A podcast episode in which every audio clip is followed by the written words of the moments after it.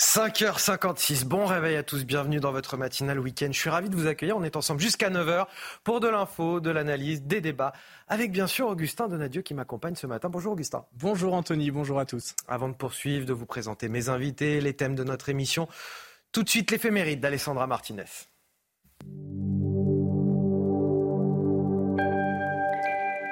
Chers amis, bonjour. Comment vous parler du saint du jour en moins de deux minutes? C'est un problème presque insoluble puisqu'il s'agit de saint Thomas d'Aquin, un géant de l'histoire que l'on surnomme le docteur angélique. Il est né en 1225 ou 1226 dans le royaume de Sicile à Aquino. À 18 ans, il entre chez les dominicains malgré l'hostilité de ses parents. Il est ordonné prêtre à l'âge de 25 ans après avoir fait de brillantes études à Paris et à Cologne. Il va devenir un des plus grands théologiens de l'histoire. Les rois, les papes, les juges le consultent. Il ne cesse d'écrire, d'étudier et d'enseigner. Il répond à toutes les objections de son temps dans ses ouvrages, dont la fameuse Somme théologique, composée de 612 questions et 3000 articles. Saint Thomas va réconcilier la foi et la philosophie. Il démontre que la foi ne peut jamais être contraire à la raison ou à la science. Son intelligence hors pair s'articule avec une vie exemplaire, toute empreinte de charité, d'humilité et de prière. Thomas d'Aquin meurt le 7 mars 1274 alors qu'il se rend au Concile de Lyon. Il est bien sûr docteur de l'Église. Je vous laisse enfin méditer cette belle pensée de Saint Thomas, le bien suprême qu'est Dieu et le bien commun. C'est tout pour aujourd'hui. À demain, chers amis. Ciao. J'ai le plaisir de partager cette première heure d'émission avec Michel Thau. Bonjour Michel. Bonjour Anthony. Vous êtes fondateur du site Opinion Internationale. Face à vous ce matin, euh, Mathieu Hoc.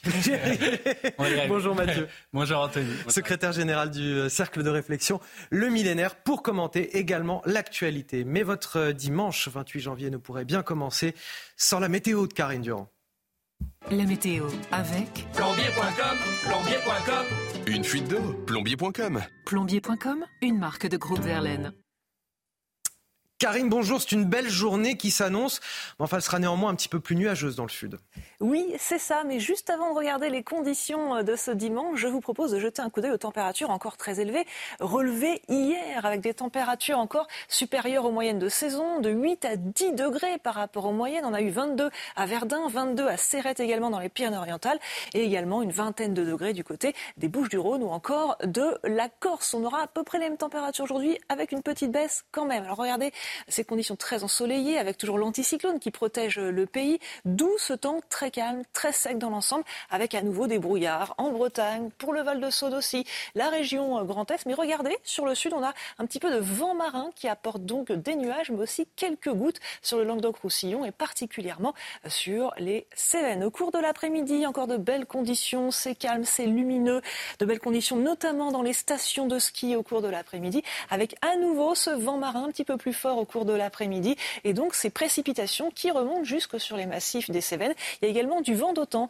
assez euh, sensible du côté du midi toulousain et un temps un peu plus nuageux pour la Bretagne. Les températures encore un peu fraîches et même parfois euh, froides ce matin avec des gelées au nord-est jusqu'à moins 3 degrés à Dijon, à peine 3 degrés en région parisienne et 9 degrés euh, pour Perpignan. Et au cours de l'après-midi, les valeurs restent de saison sur la moitié nord dans l'ensemble avec 9 degrés prévus à Paris et 5 du côté de Strasbourg et encore de la grande douceur pour le sud-ouest, 22 degrés pour Bayonne et Biarritz.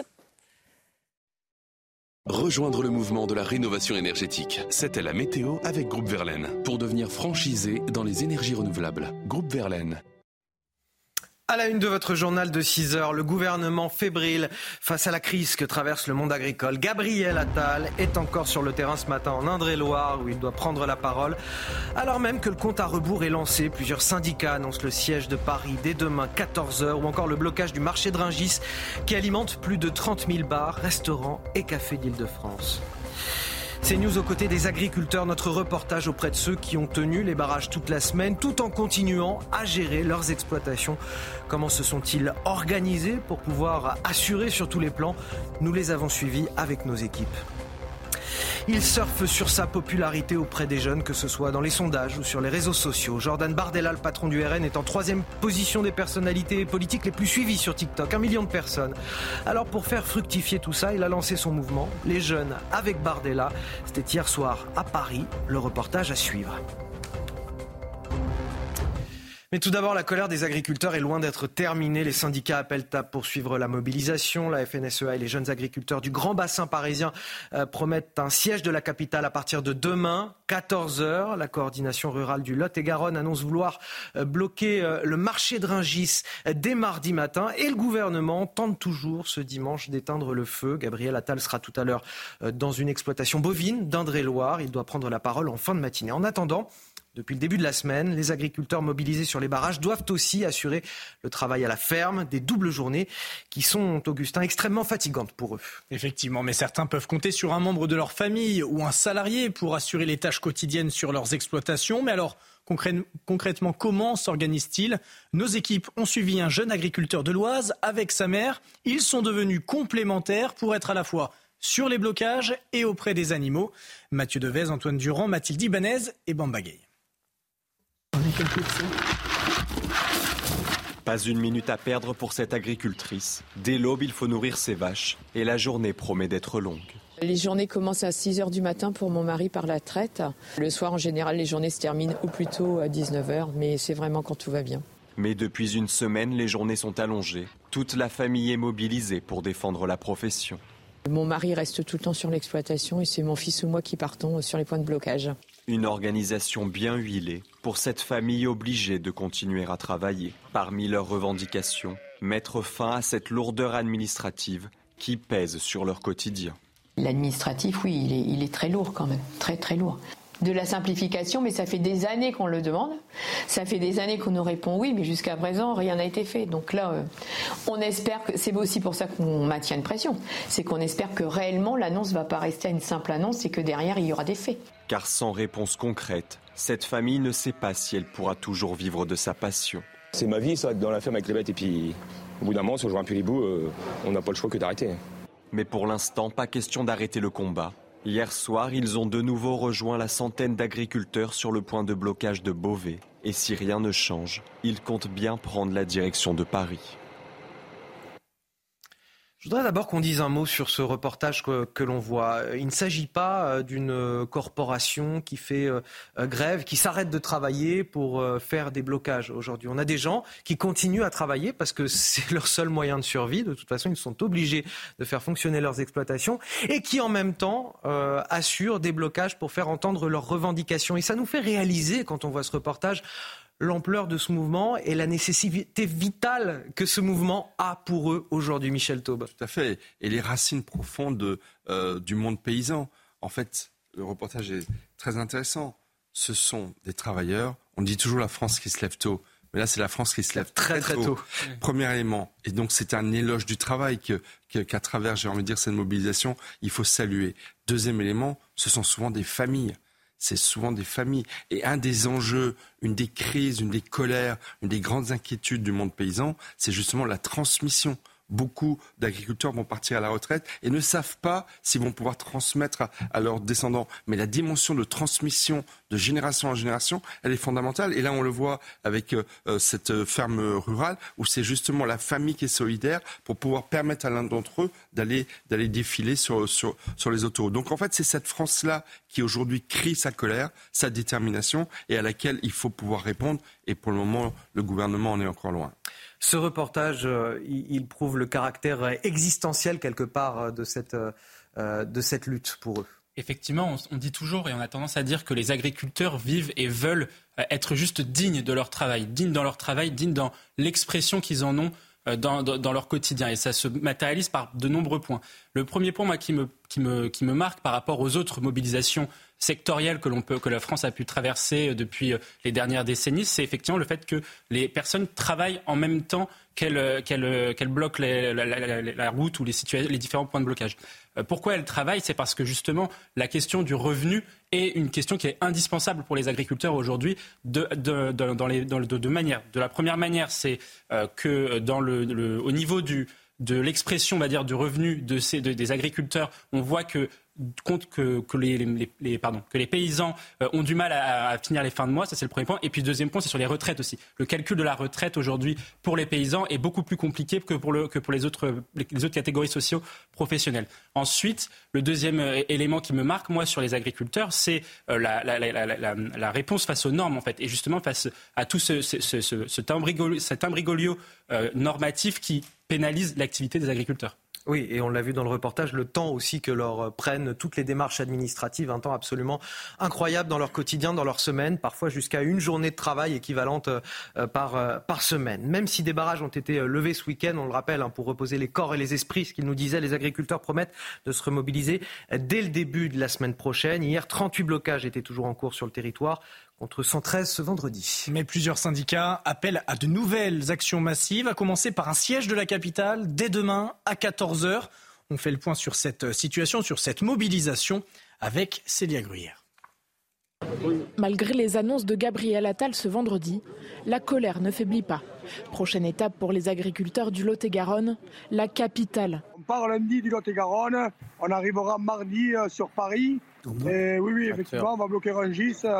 Euh, voilà, on n'arrive pas à se faire entendre. Il manque des mesures. Alors il y a eu des mesures intéressantes évidemment, mais euh, aujourd'hui, à aucun moment donné, on a parlé du revenu. À aucun moment donné, on a parlé euh, de cette différenciation de, de l'Europe. On veut une Europe équitable. Aujourd'hui, entre lundi dernier et lundi prochain, il n'y a aucune différence. À Carbone sur la 64, en revanche, les manifestants ont levé le camp. La circulation est revenue à la normale. Euh, le combat, il est quand même pas fini. C'est ce qu'il faut bien, faut bien comprendre, il faut bien se dire. Euh, nous, ici, quand on a commencé, euh, il y a dix jours, on avait trois revendications. Et après, au fur et à mesure, on disait, eh on va mettre la venue de Gabriel Attal, on va mettre il a coché toutes les cases qu'on a demandé nous depuis le début. Et je comprends qu'il y ait des agriculteurs en France qui soient déçus, qu'on lève le camp ici, qu'on arrête. Dans d'autres départements comme dans le Gard, les agriculteurs n'abandonnent pas. L'autoroute à hauteur de Nîmes reste bloquée dans l'attente d'autres mesures du gouvernement. Alors, parmi les revendications des agriculteurs auxquelles le gouvernement n'a toujours pas apporté de réponse pour le moment, il y a ce poids des normes. Vous avez commencé à en parler, euh, Mathieu, notamment en matière environnementale. Et, si Bruxelles est souvent ciblée, eh bien, la France, on va le voir, n'est pas en reste. Effectivement, qu'il s'agisse de l'utilisation de produits phytosanitaires ou de la protection des zones humides, notre pays n'est pas en reste et parfois bien plus ailés que nos voisins, nos pays voisins. Et cela crée une distorsion de concurrence entre nos agriculteurs et ceux des pays voisins. Pour tout comprendre, on a compilé des exemples très concrets avec Corentin Alonso et Raphaël Lazreg. Regardez. Dans le domaine environnemental, la législation française surpasse souvent celle de Bruxelles. Par exemple, le glyphosate. Son caractère cancérigène est toujours débattu par les scientifiques. Le U a autorisé son utilisation jusqu'en 2033. En France, un plan de sortie est mené depuis 2019. Son objectif, réduire son utilisation de 50% d'ici à l'an prochain. Même chose ou presque pour l'acétamipride, le seul néonicotinoïde utilisable partout en Europe, sauf en France depuis 2023. Des normes supplémentaires qui agacent dans le monde agricole. Les Européens voisins ne le font pas. C'est ça. C'est comme si on est, on est sur un terrain de foot, mais nous on joue à 5 et eux ils sont à 11 en face. Autre point d'achoppement, la préservation des zones humides. Véritable pluie de carbone, les tourbières seront désormais protégées par la directive européenne BCAE2. De nouvelles formes et restrictions auxquelles les agriculteurs devront se plier pour pouvoir prétendre aux aides européennes de la PAC. Oui, il faut absolument qu'on ait un certain nombre d'exigences, de normes qui soient les mêmes, mais après, tenons compte des territoires. Selon la FNSEA, le gouvernement français envisagerait de définir comme zone humide jusqu'à 30% des surfaces agricoles là où d'autres pays européens se contenteraient de 3 ou 4 il y a quelque chose qui semble être du bon sens, c'est qu'on doit faire équipe commune avec le reste de l'Europe, justement face aux, produits venant euh, d'autres continents qui ne respecteraient pas les mêmes normes environnementales. Juste, je vous soumets une citation d'Éric Ciotti, euh, le patron des LR, interrogé ce matin euh, dans le journal du dimanche. Il n'est pas acceptable que nos voisins aient tous les droits, tandis que nos agriculteurs français subissent toutes les interdictions. Mais ça paraît d'une logique implacable. L'Europe, elle est censée protéger, et de la même façon, tout le monde. Mais ce que, euh, parmi les nombreuses choses qu'on découvre ou qu'on fait, que nos politiques feignent de découvrir avec cette crise, c'est que on pensait qu'il y avait une concurrence déloyale vis-à-vis d'agriculteurs venant d'autres continents. Mais en fait, il y a une concurrence déloyale vis-à-vis aussi d'agriculteurs voisins. Espagnols, voilà, ça qui est terrible. et autres. on est censé jouer dans la même équipe. Alors que l'Europe était censée mettre en place un marché unique euh, qui permette justement d'avoir les mêmes normes, les mêmes avantages et les mêmes inconvénients pour tout le monde. La réalité n'est pas là. Et puis après, il y a une grande tradition française qui est celle d'un excès de jacobinisme, d'un excès de centralisme euh, administratif et bureaucratique. On se, tire une balle dans le pied. Et donc tous les paysans se, se plaignent à longueur d'année. Ce n'est pas que Bruxelles. Il y a le problème de Bruxelles, mais il y a le problème aussi de cette euh, habitude administrative, bureaucratique française qui est absolument insupportable et qui l'est devenue pour les paysans et qui est aussi une des raisons de leur colère. Euh, Gabriel Attal, il y a deux jours, annonçait dix mesures de simplification mais il en faudrait 150 mesures de simplification, avec également un doute très profond sur la capacité du gouvernement de faire appliquer par les fonctionnaires dans toutes les administrations territoriales du monde agricole la possibilité de, simplifier. Je ne suis pas sûr que ce soit un savoir-faire très euh, français pour nos fonctionnaires.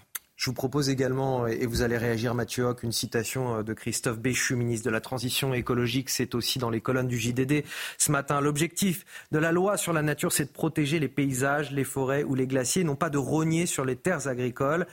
Il dit encore, il n'y aura pas d'impact sur la surface de nos terres agricoles. Et pourtant, on le voit, hein, sur la question de la protection des zones humides, bah oui, ça a un impact, et plus important chez nous d'ailleurs euh, que pour euh, les pays voisins au sein même de l'Europe. Là, pour le coup, ce que dit euh, Christophe Béchu, c'est pas vrai. la, loi qui a été votée dans le, cadre du Green Plan, hein, donc sur la euh, renaturalisation des sols, euh, on le formuler comme ça, c'est une loi qui va pénaliser les agriculteurs. Et c'est une loi contre laquelle toutes les fédérations des, exploitants agricoles s'étaient déjà opposées lors de son vote en, octobre dernier. Euh, moi, le point qui me paraît euh, important sur, la, dimension européenne, il est double. Le premier point, c'est que depuis la réforme de la PAC de 1992, donc la réforme McCharry, on, augmente, on a augmenté le nombre de strates de paiement. C'est-à-dire que les agriculteurs européens doivent respecter un, certain nombre de critères qui sont, passés de 4 à 11 euh, pour euh, les, paiements les plus, les plus simples. Donc c'est-à-dire qu'on a déjà doublé, enfin quasiment triplé le nombre de critères pour pouvoir bénéficier d'une pauvre subvention de la, PAC, de la PAC. Et le deuxième point sur la question européenne, c'est la question de la concurrence. Et là-dessus, vous avez raison, euh, il y a une concurrence intra-européenne et il y a une concurrence extra-européenne. Et tout ça parce que l'Union européenne n'est pas en capacité de faire respecter une norme de commerce international qui est fondamentale, qui, sont en fait les clauses miroirs, c'est-à-dire que euh, les agriculteurs se, ont l'impression d'être pénalisés et de s'être fait un peu arnaquer par la mondialisation des échanges parce que euh, justement ils, ils, ne peuvent pas produire quelque chose aujourd'hui sur le sol français que l'on va importer en provenance de Roumanie ou de Chine par ailleurs. Alors avant de poursuivre, il est 6h14 sur CNews. On va faire le point sur les principaux titres de l'actualité avec vous, Augustin Donadieu. La ministre de la Culture, Rachida Dati, a déploré hier à Angoulême le sectarisme qui voit s'opposer partisans et adversaires de l'écrivain Sylvain Tesson comme parrain du Printemps des Poètes 2024. J'ai été étonné que des poètes excluent d'autres poètes, a-t-elle déclaré lors d'une visite du Festival international de la bande dessinée d'Angoulême. Sylvain Tesson a été visé par une tribune publiée dans Libération le 18 janvier dernier, lui reprochant une idéologie réactionnaire et d'être une figure de proue de l'extrême droite littéraire. 40 millions de dollars détournés en Ukraine. Des responsables militaires et des chefs d'entreprise ukrainiens sont suspectés d'avoir détourné des fonds dédiés à l'achat d'armement. La malversation se serait produite en août 2022 au moment de l'achat de 100 000 obus qui ne sont jamais arrivés. L'un des suspects se trouve en détention après avoir été arrêté alors qu'il tentait de quitter le pays.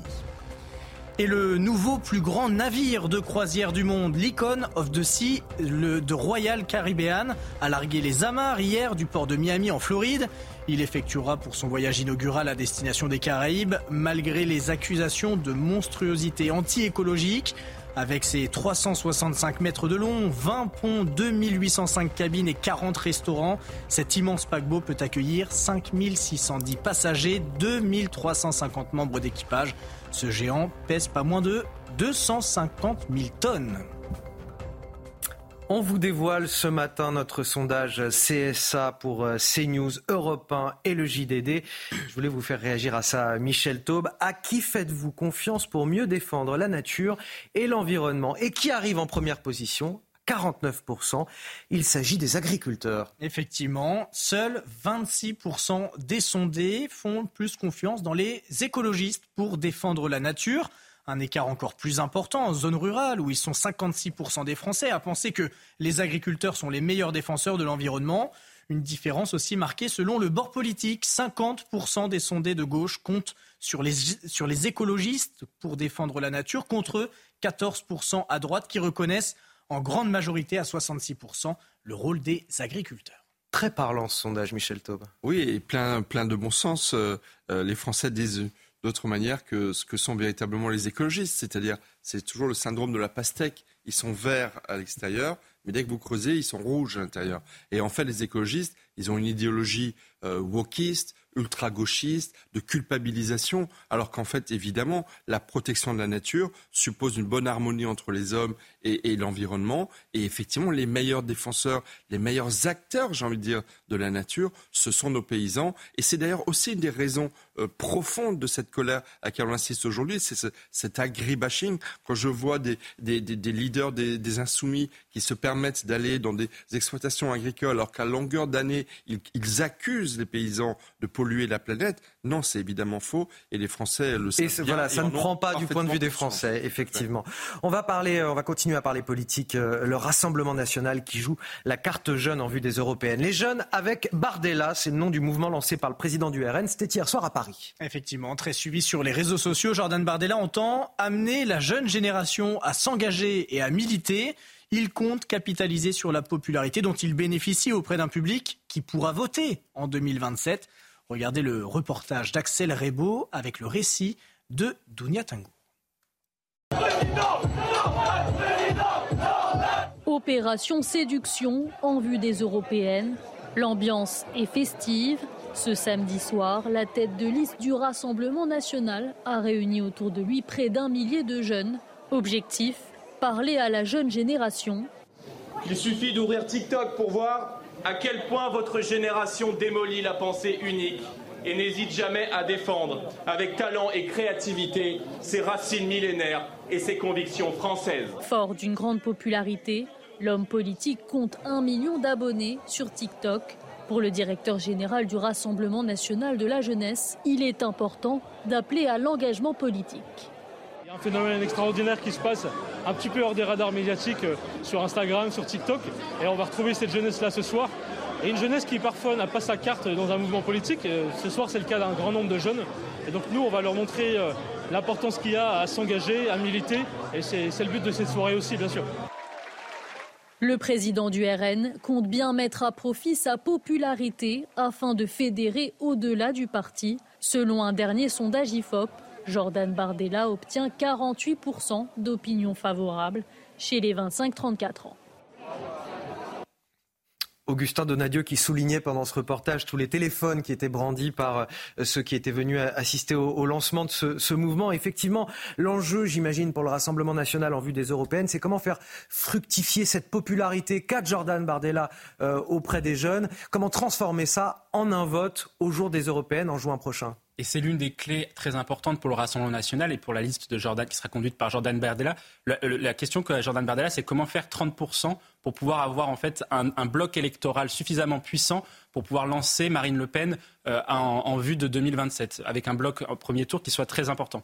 Euh, les jeunes, ça constitue une clé qui est importante. Pourquoi? Parce que déjà, d'une part, ce sont les personnes qui s'abstiennent le, plus, notamment sur les questions euh, européennes, et d'autre part, c'est une sociologie électorale qui est en train d'être gagnée par la droite aujourd'hui. la qui était auparavant plutôt acquise à la gauche. Plutôt acquise à la gauche. Aujourd'hui, de très nombreux, dans toutes les enquêtes d'opinion, on est à plus de 50% des jeunes, très largement, qui vont voter pour un parti de droite. Et le Rassemblement national arrive en tête de, cela. Ensuite, après, l'autre élément qui est important pour Jordan Bardella, c'est de fidéliser ce qu'on appelle les primo-votants, c'est-à-dire les personnes qui, aujourd'hui, n'ont pas 18 ans et qui vont voter pour la première fois l'élection présidentielle de 2027. Pourquoi fidéliser les primo-votants? Parce que euh, on, observe dans les enquêtes sociologiques que lorsque euh, les trois premiers votes, de votre vie définissent, les trois premiers votes de votre vie définissent un peu euh, la tendance pour les, prochaines décennies. Et si Jordan Bardella arrive à, acquérir, on va dire, le vote des primo-votants, là, il a une voie royale pour pouvoir après euh, faire prospérer le Rassemblement national dans l'électorat au global dans, le pays.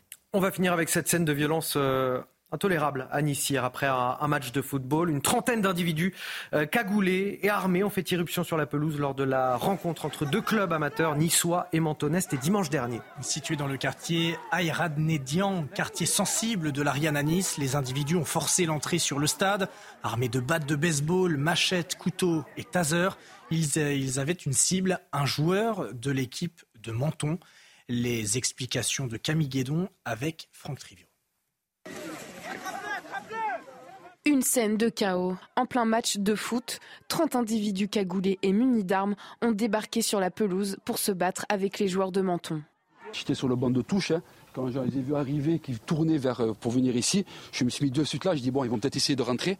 C'était le cas. Ils ont voulu rentrer par là. Donc je me suis mis devant en disant mais qu'est-ce que vous faites Arrêtez. Le premier assaillant qui était devant, il m'a dit euh, pousse-toi, c'est pas toi qu'on cible ou je te plante. Donc je me suis enlevé. Ils ont ouvert la porte, ils sont rentrés. Et de suite, là, les deux bancs, on a couru sur le terrain. On a fait signe à tout le monde parce que les gens en plus ne comprenaient pas ce qui se passait. On leur a dit arrêtez, arrêtez, arrêtez. Puis eux, ils sont rentrés avec les fumigènes, les barres euh, de baseball. Rapidement prévenu, la police est arrivée trop tard sur les lieux et aucun individu n'a été interpellé. Par chance, personne n'a été grièvement blessé. En fait, ils ont visé, euh, oui, ils ont visé un de, nos joueurs, à nous directement. Ils en voulaient uniquement après lui. Ils, sont, sont, pris à personne d'autre au début. Ils tenaient en respect euh, tous ceux qui voulaient défendre. Et, en fait, euh, ceux qui, sont parvenus à défendre ont pris des coups aussi et ont été, ont été sauvagement, sauvagement agressés. La présidente de l'Étoile de Menton a fait savoir dans un communiqué que son club a déposé plainte.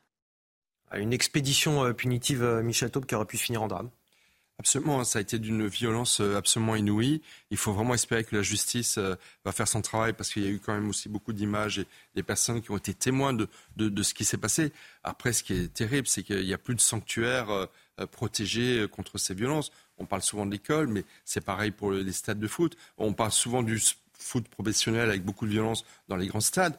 Mais en fait, tous les week-ends, vous avez des dizaines de milliers de matchs de foot amateur, qui est de loin le sport le plus pratiqué en France, et, qui sont euh, l'objet de plus en plus de violences tous les week-ends. Et on en parle régulièrement, c'est vrai. Voilà, avec des problèmes de, de, sécurité qui deviennent absolument endémiques. Ça fait malheureusement partie des, de ces territoires euh, non pas perdus de la République, mais qui sont directement attaqués par ces bandes de sauvages, parce que véritablement, ça a été d'une violence inouïe et, ça va laisser des traces euh, à Nice. 6h23, on marque une courte pause, on revient dans un instant. On reviendra euh, bien sûr sur cette euh, menace brandie par des syndicats, le siège de Paris, de syndicats agricoles. Le siège de Paris à partir de demain 14h, d'autres syndicats menacent quant à eux de bloquer le marché de Ringis, ce qui pourrait pénaliser 30 000 cafetiers, restaurateurs du département d'Île-de-France. On en parle dès le début de notre prochain journal. À tout de suite.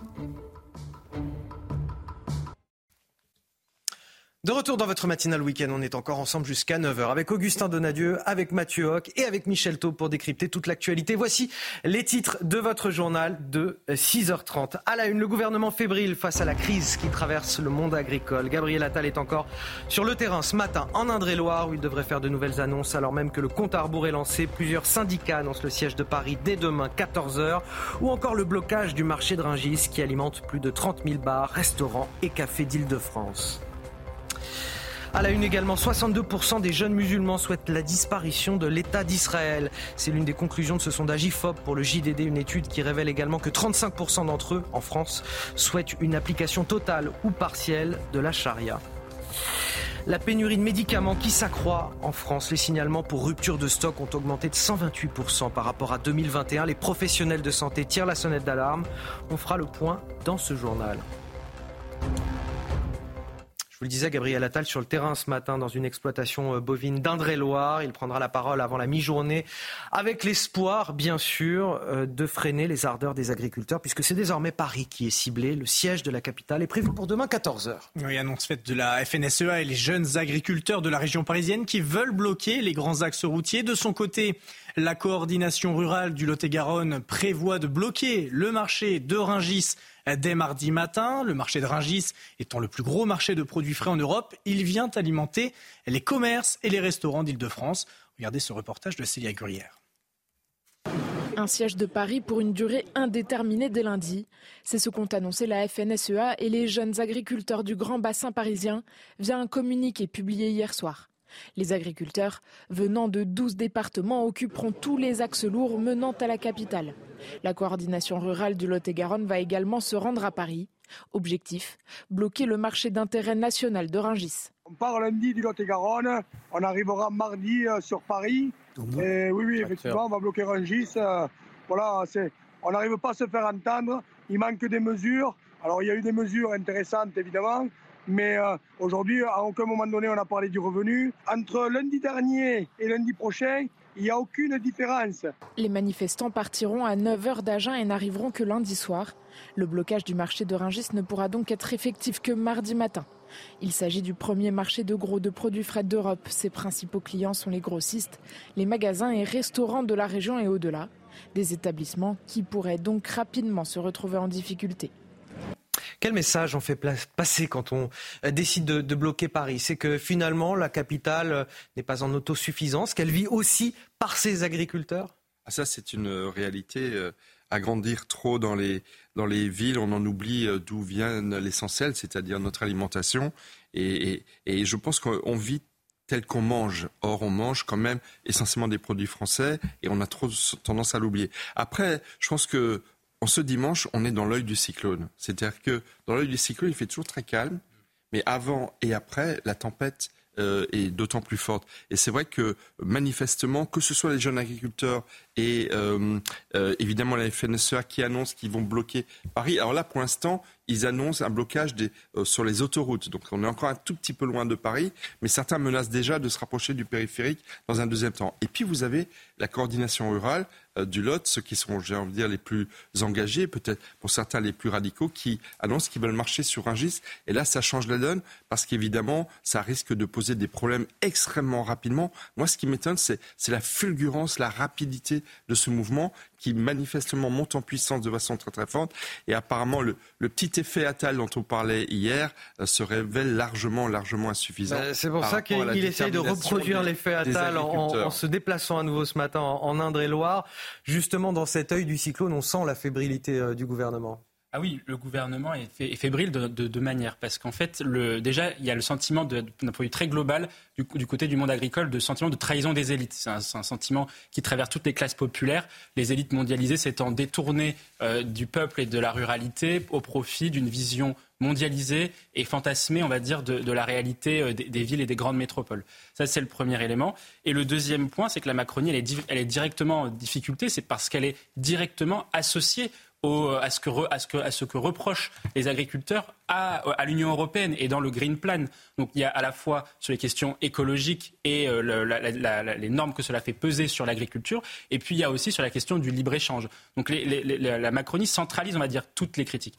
En revanche, le point pour les, agriculteurs, c'est comment, on va dire, continuer la mobilisation sans pouvoir euh, perdre l'effet de souffle qui, a décrit Michel, qui est, vraiment un effet de souffle très très puissant. On n'a jamais vu ça depuis les Gilets jaunes. Euh, le, premier élément, c'est de se dire que euh, parmi, les, autres mobilisations sectorielles, les agriculteurs avaient une stratégie qui était très intéressante, c'est qu'en fait, ils bloquaient des, points stratégiques et névralgiques sans bloquer la France du travail et le reste de l'activité du pays. Donc ça, c'est le premier élément. Et puis ensuite, le deuxième point, c'est comment les agriculteurs vont pouvoir continuer leur mobilisation et donc avec quels moyens financiers Parce que, comme on le disait, ils sont obligés de travailler à un moment donné travailler puis bloquer en même temps, c'est compliqué d'un point de vue euh, juste d'énergie pour pouvoir à consacrer.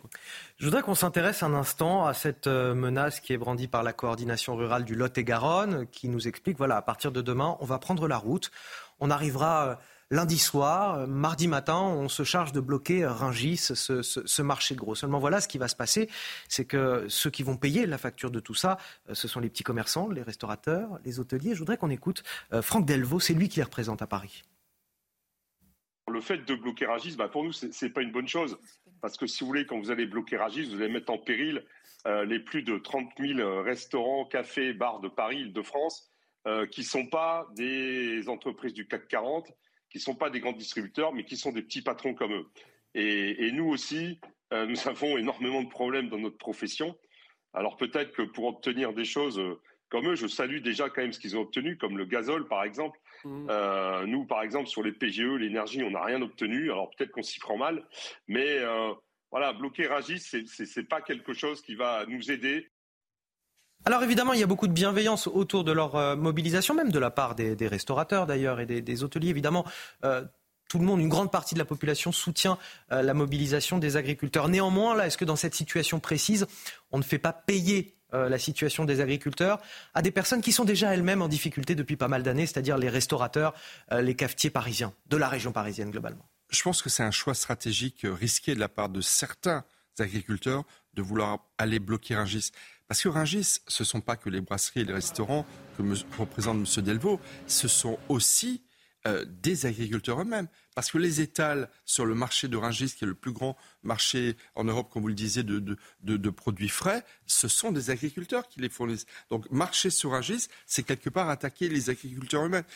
pour moi, c'est la manifestation, encore une fois, de cette colère euh, rurale qui peut provoquer certains excès. Il y en a eu très très peu pour le moment, mais à mon avis, c'est très risqué. Et puis, il y a deuxième aspect qui est quand même fondamental, c'est que bloquer Rungis, quelque part, c'est pas affamer la capitale, il ne faut pas exagérer, mais ça va produire en 48 à 72 heures, selon les estimations, des vrais problèmes d'alimentation et d'approvisionnement de et non pas que de la capitale, de très nombreuses villes en France, parce que Rungis, ce n'est pas qu'un marché parisien ou francilien. Cela concerne l'ensemble du pays. C'est le plus grand marché international de, produits frais. Donc il y a un enjeu absolument capital et je pense, je ne suis pas certain que toutes les organisations agricoles vont accepter de suivre la coordination rurale. Non, non, effectivement, la FNSEA et, les jeunes agriculteurs n'évoquaient pas ça. Il y a un risque aussi pour Gérald Darmanin en matière de sécurité, parce que là, les forces de sécurité sont quand même prévenues. 48 heures ou 72 heures à l'avance.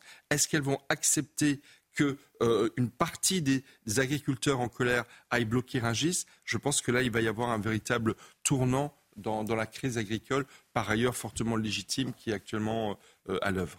Vous comprenez euh, cette position qui revient à pénaliser des, petits commerçants plutôt que finalement c'est quoi? C'est l'agroalimentaire et, la grande distribution qui est la cible des agriculteurs à la base oui, effectivement. Ce qui est, ce des critiques des agriculteurs. Oui, des critiques. ce, qui est, ce, qui est, important pour les agriculteurs, c'est de maintenir le niveau d'adhésion des Français à, leur cause. C'était ce qu'avaient réussi à faire les Gilets jaunes au début, jusqu'à un moment donné où le, mouvement a été, s'était fait un peu dépasser. Euh, pourquoi les, agriculteurs ont, ont, bénéficié du soutien des Français? Le premier élément, c'est qu'ils ont focalisé la crise, euh, la crise et tous les mots de leurs problèmes, enfin, tous leurs mots sur l'Union européenne et sur le gouvernement. Or, c'est bien effectivement ces deux institutions-là qui sont responsables de, euh, des, mots, on va dire, du, de, la, du monde agricole. Ensuite, ils avaient réussi à, ils ont associé, la, ils, ont, ils ont ciblé aussi les grandes distributions, comme vous l'avez dit, l'agroalimentaire. Or, les Français subissent aussi une, une pour partie les, la guerre de prix que se livrent, on va dire, les acteurs de l'agroalimentaire, et donc qui se, se répercute en termes d'inflation.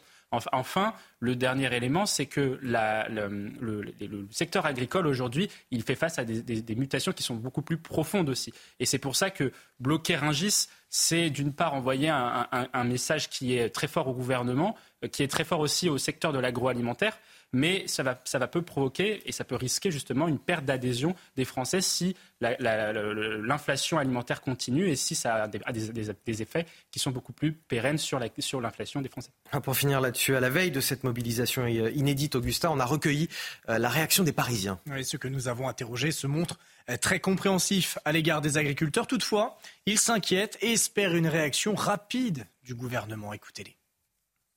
Euh, on supportera les inconvénients euh, qu'engendreront euh, cette situation en espérant que le gouvernement vraiment tirera les conclusions pour améliorer leur sort quotidien ainsi que le sort de leur famille. Il est vrai que c'est très inquiétant et j'espère que vraiment la situation va s'améliorer parce que je ne voudrais pas qu'on ait les mêmes problèmes à Paris que ceux qui, ont, qui se déroulent à l'heure actuelle ailleurs. Ce qui est dommage, c'est qu'ils aient ce seul moyen de s'exprimer. Trouve ça dommage. Après, euh, pas plus inquiet parce que je pense que j'espère plutôt qu'ils vont être écoutés et que ça va pas durer euh, très longtemps. Après, je suis pour les agriculteurs parce que bon, ce qu'ils vivent, c'est pas facile, c'est c'est pas facile, euh, c'est d'être même très dur pour eux et tout. Je suis vraiment de tout cœur avec eux, mais bloquer tout Paris, je pense pas que ça serve à quelque chose, non. Michel Taub, peut-être un mot rapide sur cette bienveillance là des Français qu'on entend, même s'ils s'inquiètent, les Parisiens évidemment, d'un potentiel blocage. qui nous dit, c'est qu'on espère que le gouvernement va réagir au plus vite. Mais en fait. Euh, Et dans le sens des agriculteurs, eh bien. Ce mouvement, il est profondément légitime. il va très profondément dans, à la fois dans les racines de notre pays et dans en fait une saine réaction d'une partie de la population qui a été abandonnée. La réalité est là. Il y a eu des subventions européennes, mais la réalité c'est qu'on s'est détourné du regard vis-à-vis des besoins extrêmement profonds et légitimes. Ce mouvement est légitime et il est une des raisons, à mon avis, de l'accélération euh, décidée par les organisations syndicales pour la semaine prochaine. Autre sujet qu'on voulait aborder avec vous ce matin, ce sondage paru dans le JDD ce matin, on apprend que 79% des musulmans résidant en France et de nationalité française ou non jugent le mot République comme étant positif. 75% d'entre eux pensent la même chose de la France. L'enquête révèle aussi que 42% des musulmans souhaitent que la France accueille moins d'immigrés contre 18% qui souhaitent en accueillir plus.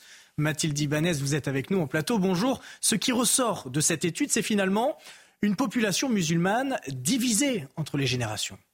Par exemple, concernant justement les frères euh, musulmans, les musulmans âgés de 18 à 25 ans sont 57% euh, à exprimer de la sympathie pour le mouvement euh, religieux contre 37% des musulmans en général, c'est-à-dire toute génération confondue. Autre exemple, Concernant euh, l'application euh, totale ou partielle de la charia en France, les jeunes eh bien, sont 35% à le souhaiter.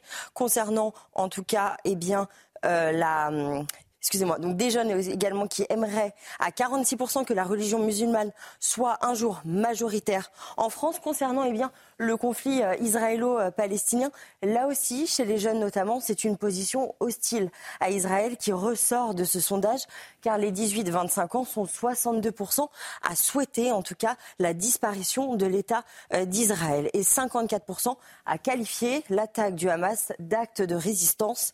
Toutefois, si 28% de la totalité des musulmans sondés espèrent que le Hamas poursuive la lutte armée, ils sont 72% à espérer que le groupe terroriste dépose les armes et qu'avec Israël, un cessez-le-feu soit enfin acté. Ces précisions, Mathilde Ibanez, vous vouliez commenter euh, ce sondage, euh, Michel Taube. Qu'est-ce qu'il évoque pour vous? On voit vraiment une différence entre les générations de musulmans en France. Oui, c'est un, énième sondage qui confirme qu'effectivement, on dit souvent il y a deux France. Bah, dans la France, il y a parmi les Français de confession musulmane, euh, bah, il y a deux France également. C'est-à-dire que vous avez notamment chez les aînés euh, beaucoup qui sont intégrés, qui se sentent français, qui respectent la République, qui respectent les droits des femmes, qui, qui aiment la France. Et puis vous en avez euh, surtout dans les jeunes générations qui se sentent beaucoup plus en rupture avec les valeurs fondamentales de notre pays, qui considèrent effectivement que la charia est supérieure aux lois de la République, qui manifestement détestent Israël et pour beaucoup d'entre eux appellent à sa disparition. Mais pourquoi? Parce que captés par des, euh, euh, par des mouvements euh, radicaux sur les réseaux sociaux? C'est bah, un mélange, effectivement. C'est un mélange de sentiments également de discrimination permanente. C'est ce que le sondage montre notamment, ce sentiment d'être totalement discriminé. C'est effectivement une adhésion à un travail qui a été fait depuis des années, voire des décennies, sur les réseaux sociaux, euh, dans, certaines mosquées, effectivement, de transmission d'un islam radical. Euh, il y a les frères musulmans, euh, il y a aussi les salafistes qui font un travail en profondeur. Et effectivement, malheureusement, cet islam radical, cette radicalisation de l'islam touche de plus en plus les jeunes générations de Français de confession musulmane. On va avancer dans notre journal. Tout d'abord, à 6h45, le rappel de l'actualité. Augustin Donadieu. Les agriculteurs annoncent le siège de Paris. La FNSEA prévoit de mener des actions de blocage demain à partir de 14h. La FDSEA va, elle, bloquer toutes les autoroutes qui mènent à la capitale. Ce siège pourrait durer plusieurs jours. Les syndicats précisent que ces actions s'effectueront sur une durée indéterminée. Avant ce siège annoncé, Gabriel Attal se rendra aujourd'hui vers 11h dans une exploitation bovine en Indre-et-Loire. Le Premier ministre prévoit de prendre la parole alors que la situation menace de se tendre à nouveau aux quatre coins du pays. Les agriculteurs attendent du gouvernement qu'il aille plus loin et qu'il réponde à toutes les revendications de la profession. Et le secrétaire général des Nations Unies a exhorté ce matin les pays ayant suspendu leur financement à l'UNRWA. L'agence a annoncé ce vendredi s'être séparée de plusieurs employés accusés d'être impliqués dans l'attaque perpétrée le 7 octobre par le Hamas en Israël. Dès cette annonce, les États-Unis ont annoncé la suspension de toute aide additionnelle à l'UNRWA, suivie par plusieurs autres pays, dont l'Italie, le Canada, l'Australie ou encore le Royaume-Uni. UNRWA réitère sa condamnation dans ses termes les plus forts des attaques du 7 octobre et appelle à la libération immédiate et inconditionnelle des otages israéliens. La France, toujours confrontée à une pénurie de médicaments, une pénurie qui s'aggrave. Les signalements pour rupture de stock ont augmenté de 128% par rapport à 2021. Ouais, difficultés de fabrication ou encore capacité de production insuffisante. Les causes sont multiples. Cet hiver, les pharmaciens sont au bord de la crise de nerfs et une nouvelle fois, ils tirent la sonnette d'alarme. Les précisions de Dunia Tengo.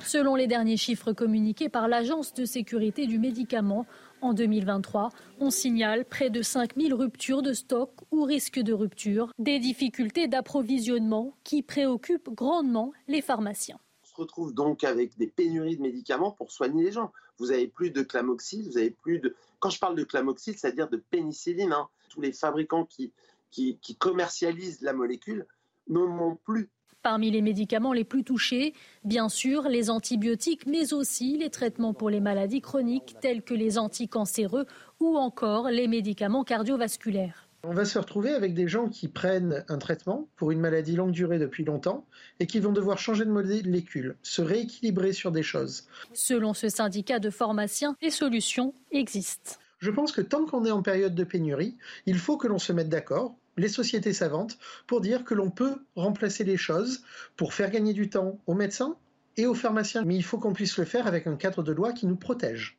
De son côté, l'Agence de sécurité du médicament appelle les professionnels à anticiper dès à présent les approvisionnements pour faire face à la saison hivernale. Six mois avant le grand lancement des JO de Paris. Mais alors que ces festivités approchent à grands pas, la sécurité continue de questionner de nombreux Français. Et oui, risque terroriste, manque de confiance à l'égard du gouvernement. Leurs inquiétudes sont au plus haut selon une dernière étude euh, un sondage Odoxa pour Fiducial et le Figaro. Selon ce même sondage, 48% des, des, Français souhaitent que le format d'ouverture des JO, qui comprend une parade de 3 heures sur la scène, soit modifié. On fait le point avec ce sujet de Dunia Tengo. La cérémonie d'ouverture au cœur des préoccupations. Selon le dernier baromètre fiducial Odoxa pour le Figaro, il serait 48% à penser qu'il faudrait changer de format contre 50% qui veulent son maintien tout en prenant les mesures de sécurité adéquates. Une inquiétude sécuritaire qui ne cesse de croître parmi les risques invoqués, la menace terroriste ou encore les mouvements de foule. Les Français en appellent à plus de maintien de l'ordre. Ils sont d'ailleurs 51% à estimer que les 45 000 forces de sécurité prévues pour l'événement ne sont pas suffisantes. Autre point noir, la confiance accordée à l'exécutif. Seuls 32% croient à la capacité du gouvernement à assurer la sécurité contre 66% qui expriment leur forte défiance. Face à la menace terroriste, nombreux sont les Français qui demandent plus de mesures fortes, comme l'augmentation des effectifs des services de renseignement ou encore l'expulsion des étrangers fichés. On arrive à la fin de ce journal. On va marquer une courte pause. Le temps pour moi de remercier mes deux premiers invités ce matin, Mathieu Hoc et Michel Taube. On revient dans un instant. On évoquera cette euh, crise agricole, la fébrilité du gouvernement. Euh, Gabriel Attal est encore sur le terrain ce matin en Indre-et-Loire. Il devrait faire des annonces, en tout cas prendre la parole euh, aux alentours de 11h midi ce matin, en tout cas avant la mi-journée, pour essayer de régler le conflit, puisque je vous le rappelle, on a une menace qui pèse sur la capitale à partir de demain, le siège de Paris annoncé par plusieurs syndicats à 14h. À tout de suite. La météo avec plombier.com, plombier.com. Une fuite d'eau, plombier.com. Plombier.com, une marque de groupe Verlaine. La météo de votre dimanche 28 janvier avec Karine Durand. Karine, il faut s'attendre à une belle journée avec malgré tout des nuages dans le sud. Oui, un peu plus de nuages d'ailleurs, notamment dans les Pyrénées-Orientales. C'est là qu'on se trouve actuellement, à Prats de Sournia. On avait une belle journée hein, hier avec euh, du soleil. Aujourd'hui, ça va être beaucoup plus gris. 9 degrés prévus.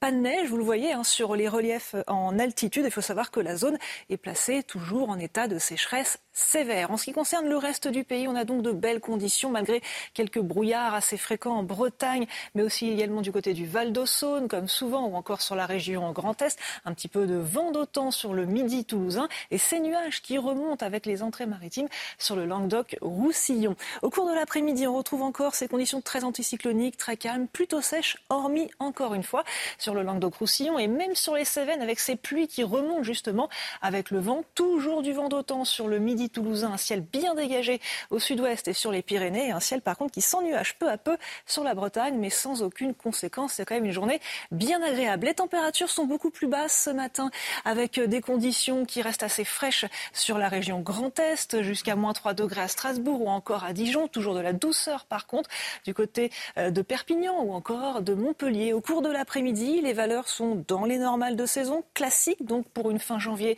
du côté de la moitié nord, 9 degrés à Paris, 5 à Strasbourg. Elle reste très douce, encore printanière au sud-ouest, jusqu'à 22 degrés à Biarritz. Rejoindre le mouvement de la rénovation énergétique. C'était la météo avec Groupe Verlaine. Pour devenir franchisé dans les énergies renouvelables. Groupe Verlaine. Bon réveil à tous si vous nous rejoignez sur le plateau de la matinale week-end. On est encore ensemble jusqu'à 9h pour de l'info, de l'analyse, des débats avec tous mes invités pour décrypter cette actualité. J'ai nommé Arthur de Vatrigan. Bonjour. Bonjour. Directeur de la rédaction de la revue L'Incorrect qui est avec nous. On a bien sûr Guillaume Bigot. Bonjour Guillaume. Bonjour Anthony, bonjour à tous. Politologue pour nous accompagner. Augustin Donadieu pour les JT bien évidemment.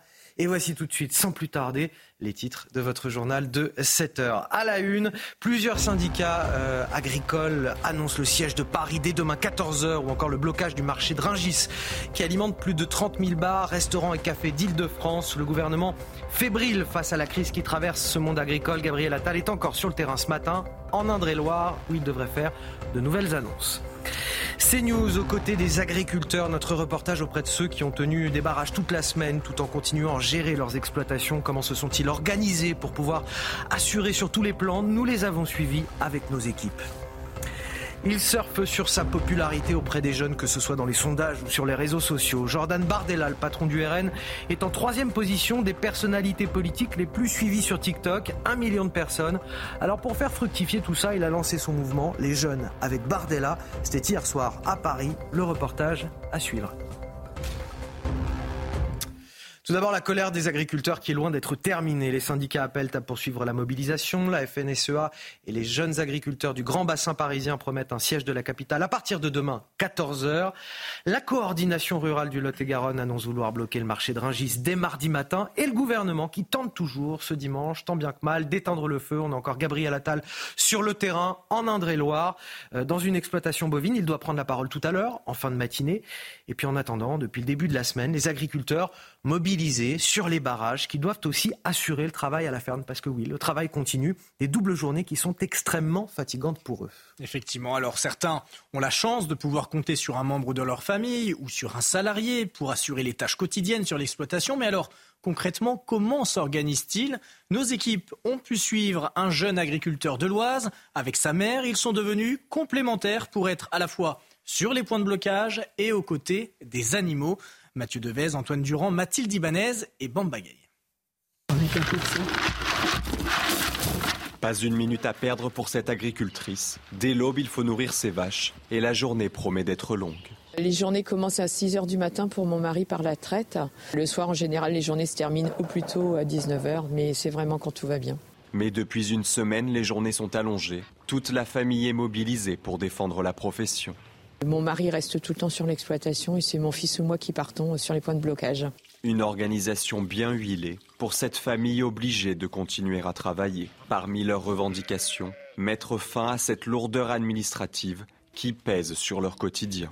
L'administratif, oui, il est, il est très lourd quand même, très très lourd de la simplification, mais ça fait des années qu'on le demande.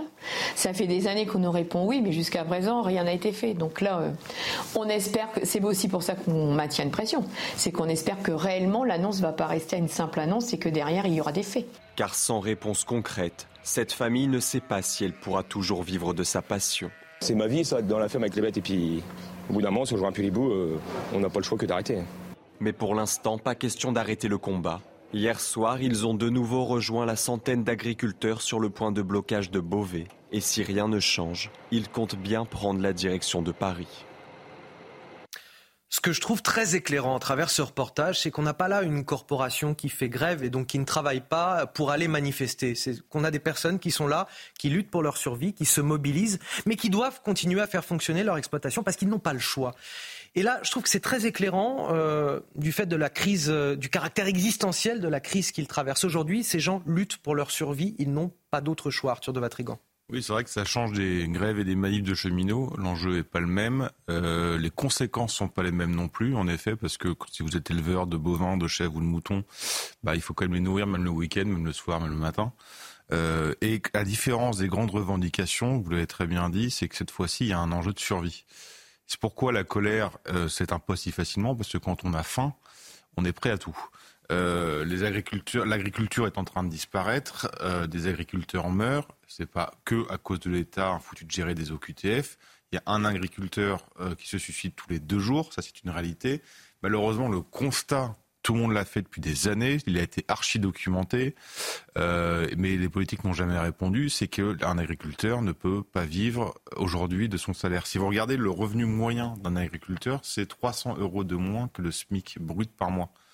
Euh, et la moyenne, c'est-à-dire que vous avez des écarts. Un éleveur de chèvre ou de cheval, par exemple, c'est 685 euros par mois. Que les gens se, rendent bien compte de ça. Et 18% des agriculteurs vivent en dessous du seuil de pauvreté.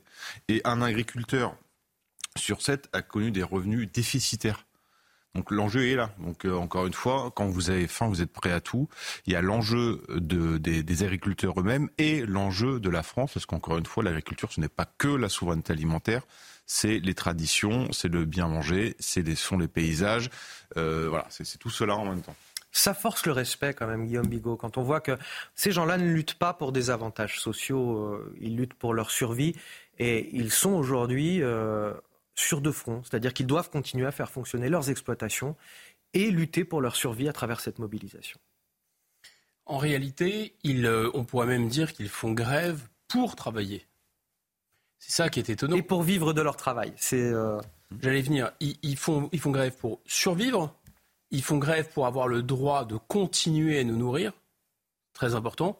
Et ils font aussi grève pour vivre leur travail. Autrement dit, il y a à la fois du désespoir, il y a à la fois de l'intérêt général, et il y a à la fois, je dirais, euh, une quête de dignité. Et on retrouve euh, effectivement les gilets jaunes. Le problème de cette société, c'est qu'elle vit, et politiquement notamment, sur des schémas d'opposition, euh, droite-gauche, marché, État, etc., qui sont totalement obsolètes. Totalement obsolètes. Euh, ça ne fonctionne pas du tout comme ça en réalité. Euh, on a de toute façon une agriculture qui exporte. Euh, c'est pas pour opposer les uns aux autres, mais enfin on voit bien que euh, notre champagne qui est exceptionnel, enfin d'ailleurs il n'existe qu'en Champagne à proprement parler, mais qui a aussi un, goût exceptionnel et cépages exceptionnels, s'arrache dans le monde entier. Donc cette ouverture de la mondialisation, bah, elle peut bénéficier à cela. Elle bénéficiait pour l'instant aux gros céréaliers de la Beauce. Euh, avant et peut-être l'intégration de l'Ukraine, ça sera une autre chanson. Mais ceux-là, pour l'instant, ils avaient intérêt, en tout cas, au statu quo. Le gouvernement, lui, est persuadé que c'est le bien de tout le monde d'ouvrir tout au marché mondial. Donc on a une vision euh, de l'ouverture à la mondialisation qui est une sorte de communisme à l'envers, si vous voulez. Et tant qu'on ne sort pas de ce modèle-là, et ce modèle-là, il est lié, on va dire, à la domination politique de 25-30% de la population à travers le macronisme, et à travers toutes les métampsychoses du PS, du LR, qui sont devenus ensuite de toute façon des soutiens de cette politique-là. Et il est dû aussi euh, au, transfert de souveraineté à, l'Union européenne. Donc on a le marché, des intérêts corporatistes, euh, un État qui est d'accord avec ça et l'Union européenne. Tout ça fait un bloc. Donc tant que ce bloc-là ne saute pas, ça ne fonctionnera pas. L'idée, c'est qu'ils ne veulent plus vivre d'aide, ils veulent nourrir à nouveau le pays et pouvoir exporter. Une partie des barrages a été euh, levée ce week-end, ne serait-ce que pour reposer les corps et les esprits, comme ils nous ont expliqué. Les agriculteurs promettent en tout cas de remobiliser euh, les troupes dès demain. Hier, 38 blocages étaient toujours en cours sur le territoire. C'était 113 vendredi. Mais plusieurs syndicats appellent à de nouvelles mobilisations massives, à commencer par un siège de la capitale dès demain, 14 heures. Alors on fait le point sur cette mobilisation actuelle et les mobilisations à venir avec Célia Gruyère. Malgré les annonces de Gabriel Attal ce vendredi, la colère ne faiblit pas. Prochaine étape pour les agriculteurs du Lot-et-Garonne, la capitale. On part lundi du Lot-et-Garonne. On arrivera mardi euh, sur Paris. Et oui, oui, effectivement, on va bloquer Rungis. Euh, voilà, c'est, on n'arrive pas à se faire entendre. Il manque des mesures. Alors, il y a eu des mesures intéressantes, évidemment. Mais euh, aujourd'hui, à aucun moment donné, on a parlé du revenu. À aucun moment donné, on a parlé de cette différenciation de, de l'Europe. On veut une Europe équitable. Aujourd'hui, entre lundi dernier et lundi prochain, il n'y a aucune différence. À Carbone sur la 64, en revanche, les manifestants ont levé le camp. La circulation est revenue à la normale. Euh, le combat, il n'est quand même pas fini. C'est ce qu'il faut bien, faut bien comprendre, il faut bien se dire. Euh, nous, ici, quand on a commencé, euh, il y a dix jours, on avait trois revendications. Et après, au fur et à mesure, on disait, eh on va mettre la venue de Gabriel Attal, on va mettre il a coché toutes les cases qu'on a demandé nous depuis le début. Et je comprends qu'il y ait des agriculteurs en France qui soient déçus, qu'on lève le camp ici, qu'on arrête. Dans d'autres départements comme dans le Gard, les agriculteurs n'abandonnent pas. L'autoroute à hauteur de Nîmes reste bloquée dans l'attente d'autres mesures du gouvernement. Et nous sommes en direct avec Vincent Rigaud. Bonjour, merci d'être avec nous ce matin. Vincent Rigaud, vous êtes agriculteur, membre de la coordination rurale du Lot-et-Garonne. Euh, je le rappelle, hein, euh, la coordination rurale du Lot-et-Garonne a été la, première hier à dire clairement on monte sur Paris avec euh, une cible précise, le marché de Ringis. Tout d'abord, je voulais vous demander quel est le programme pour vous de ces prochaines heures? Parce que ça va faire du chemin déjà jusqu'à Paris. Comment vous allez vous organiser concrètement pour monter jusqu'à la capitale? Oui, bonjour. Mais depuis, depuis hier, euh, la décision a été très rapide de, se dire qu'on avait fait ce qu'il y avait à faire en Lot-et-Garonne. Donc maintenant, la prochaine étape est monter d'un cran, c'est monter à Paris. Euh, D'une seule voix, euh, tous les syndicats confondus, c'est monopoliser la capitale. Donc ça, c'est une bonne chose. Et nous, particulièrement, le, le marché de Rangis, oui. Vous allez rester combien de temps sur place? Comment vous allez subsister ou est-ce que vous allez dormir? Mais ça, on, vous inquiétez pas nous avons plein de collègues agriculteurs tout, au, tout long de la route, tout autour de Paris. Euh, L'intendance euh, sera, sera bien occupée et on restera le temps qu'il faudra. C'est-à-dire que s'il faut faire deux jours, trois jours, quatre jours ou plus si nécessaire, on le fera. On veut des annonces fortes, efficaces et rapides. Quel, est le message que vous faites passer en allant euh, sur Paris, en tout cas autour de la capitale? Quel est le message? Mais aujourd'hui, vous savez, euh, tous les agriculteurs ont fait chez eux on remontait vers les préfets tout ce qu'il y avait à faire. Maintenant, ce sont nos élus de Paris, certainement des fois même beaucoup un peu hors sol, qui ne, qui ne connaissent pas notre métier, qui ne connaissent pas nos difficultés. Et aujourd'hui, on veut, on montrer euh, aux Parisiens et à nos élus parisiens ce que c'est l'importance de l'agriculture. Euh, pour avoir un, pays fort, c'était une agriculture forte.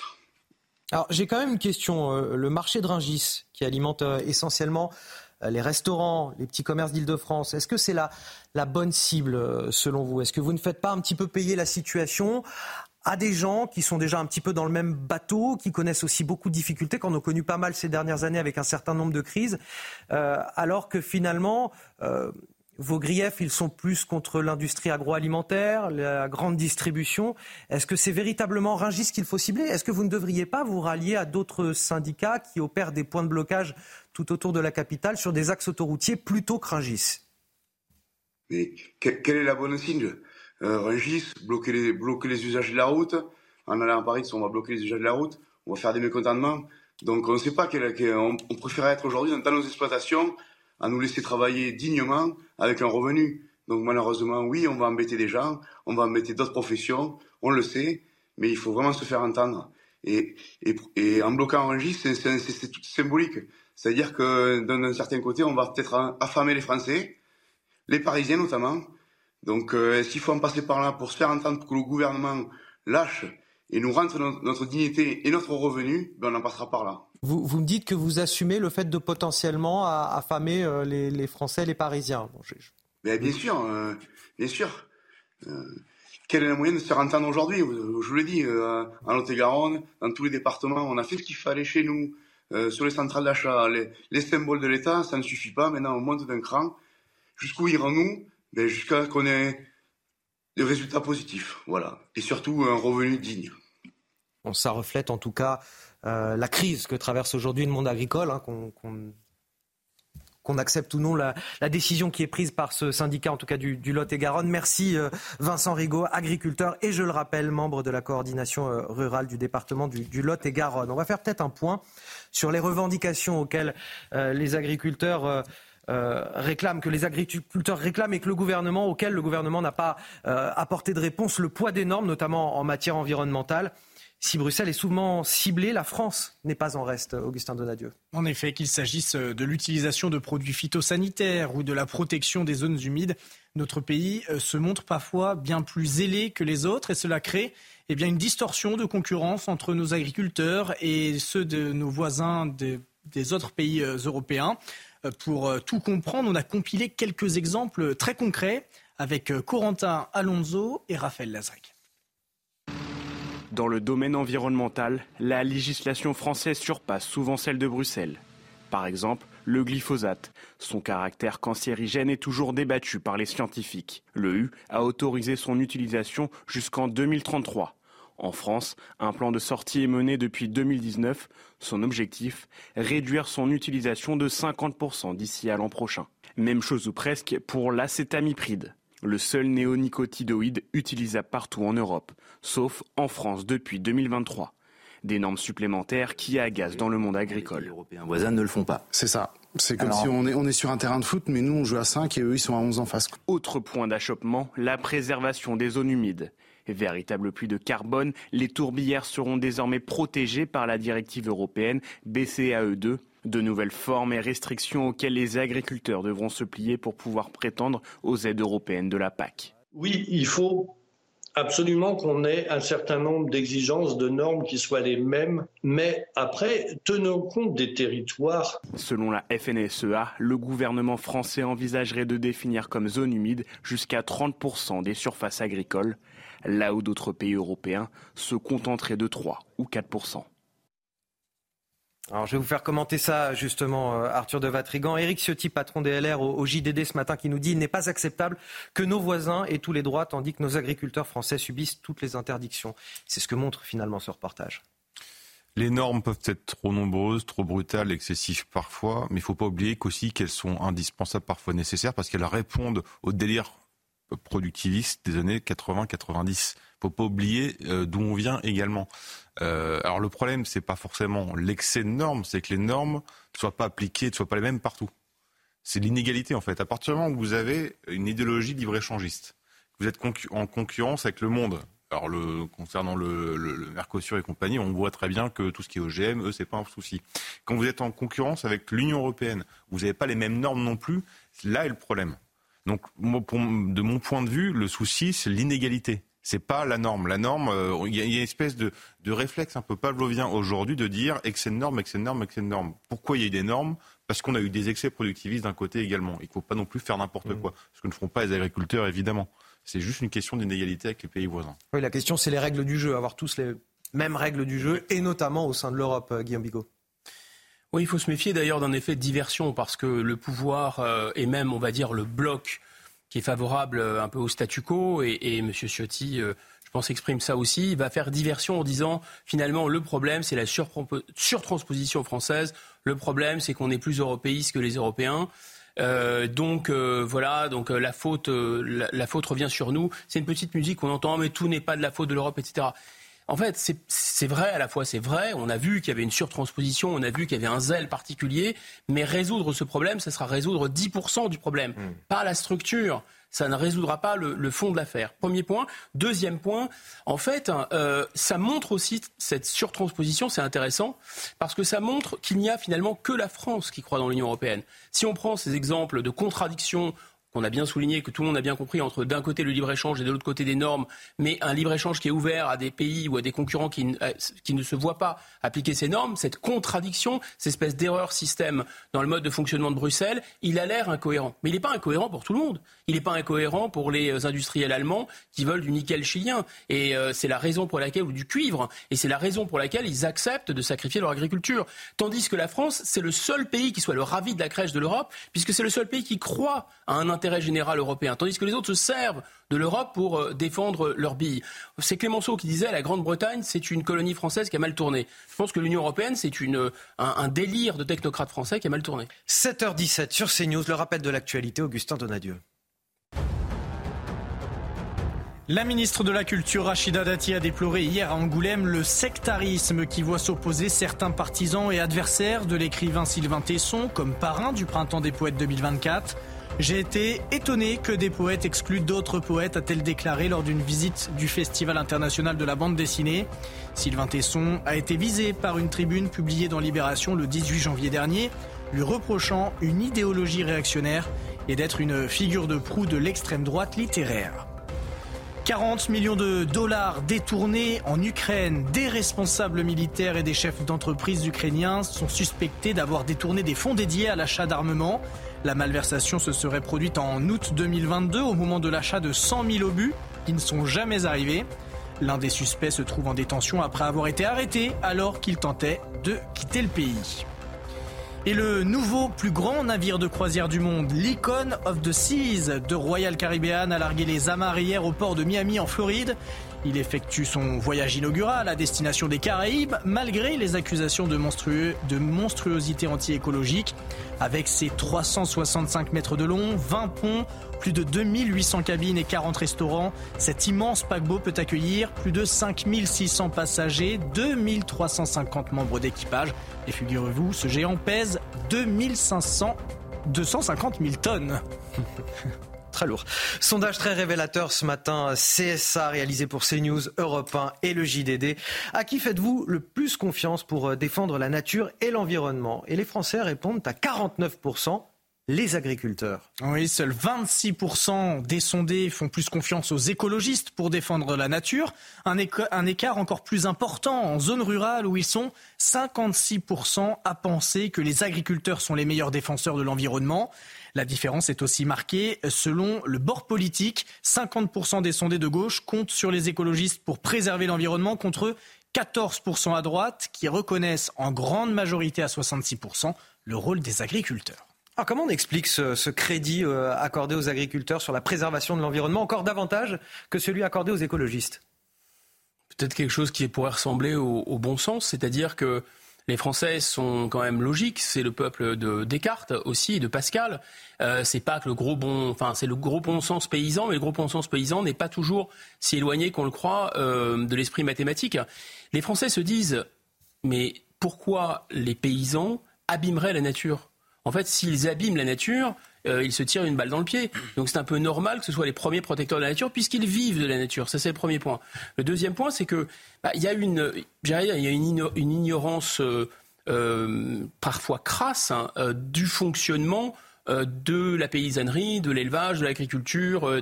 Enfin, moi, je me souviens d'une randonnée avec une amie écologiste dans la campagne. C'était, mais enfin, j'aurais pu en tirer une, une scénette assez incroyable. D'abord, elle a eu très très peur quand elle a vu des chasseurs a l'impression que c'était Daesh. Ensuite, euh, elle s'est dit, mais tiens, mais personne ne ramasse les feuilles, c'était à l'automne.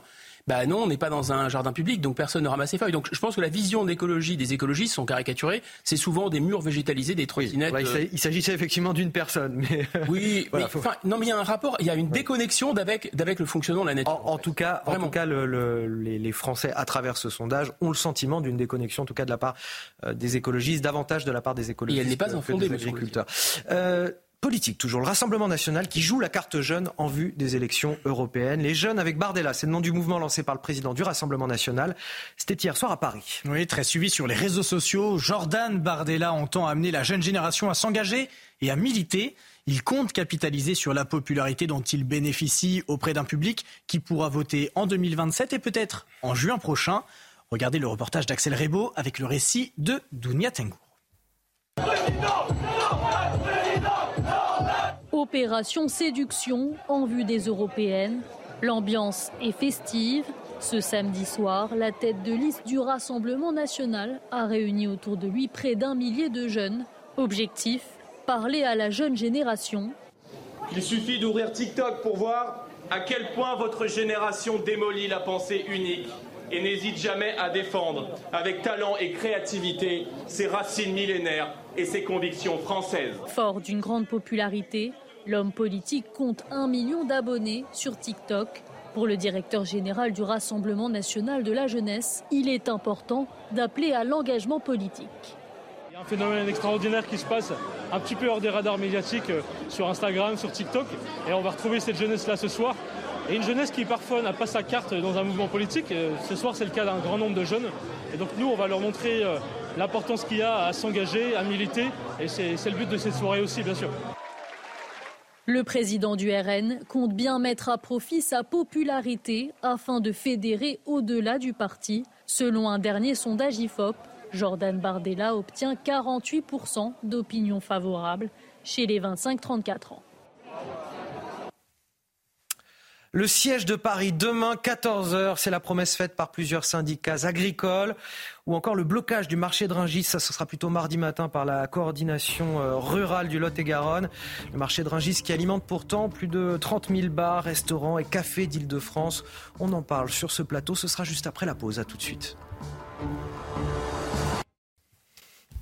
Dimanche 28 janvier, de retour sur le plateau de la matinale week-end, encore ensemble jusqu'à 9h avec Augustin Donadieu, Guillaume Bigot et Arthur de Vatrigan pour décrypter ensemble toute l'actualité. Voici les titres de votre journal de 7h30. À la une, le gouvernement fébrile face à la crise que traverse le, monde agricole. Gabriel Attal est encore sur le terrain ce matin en Indre-et-Loire où il devrait faire de nouvelles annonces. Alors même que le compte à rebours est lancé, plusieurs syndicats annoncent le siège de Paris dès demain 14h ou encore le blocage du marché de Ringis qui alimente plus de 30 000 bars, restaurants et cafés d'Île-de-France. Dans quelques minutes, nous serons avec euh, Franck Delvaux, restaurateur à, Paris et président de l'UMIH, euh, l'Union des métiers et des industries de l'hôtellerie d'Île-de-France.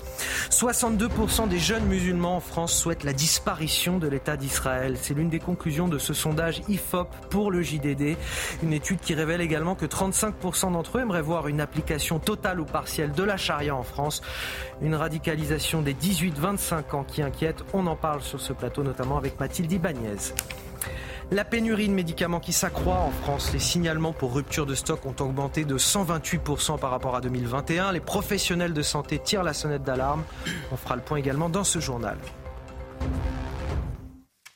Gabriel Attal sur le terrain ce matin dans une exploitation bovine d'Indre-et-Loire. Il prendra la parole avant la mi-journée avec l'espoir sans doute de freiner les ardeurs des agriculteurs, puisque c'est désormais Paris qui est ciblé. Le siège de la capitale est annoncé pour demain 14h. Annonce faite par la FNSEA et les jeunes agriculteurs de la région parisienne qui veulent bloquer les grands axes routiers.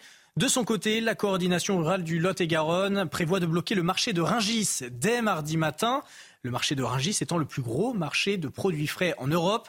Il vient alimenter les commerces et les restaurants d'Île-de-France. Célia Gruyère. Un siège de Paris pour une durée indéterminée dès lundi. C'est ce qu'ont annoncé la FNSEA et les jeunes agriculteurs du Grand Bassin parisien via un communiqué publié hier soir. Les agriculteurs venant de 12 départements occuperont tous les axes lourds menant à la capitale. La coordination rurale du Lot-et-Garonne va également se rendre à Paris.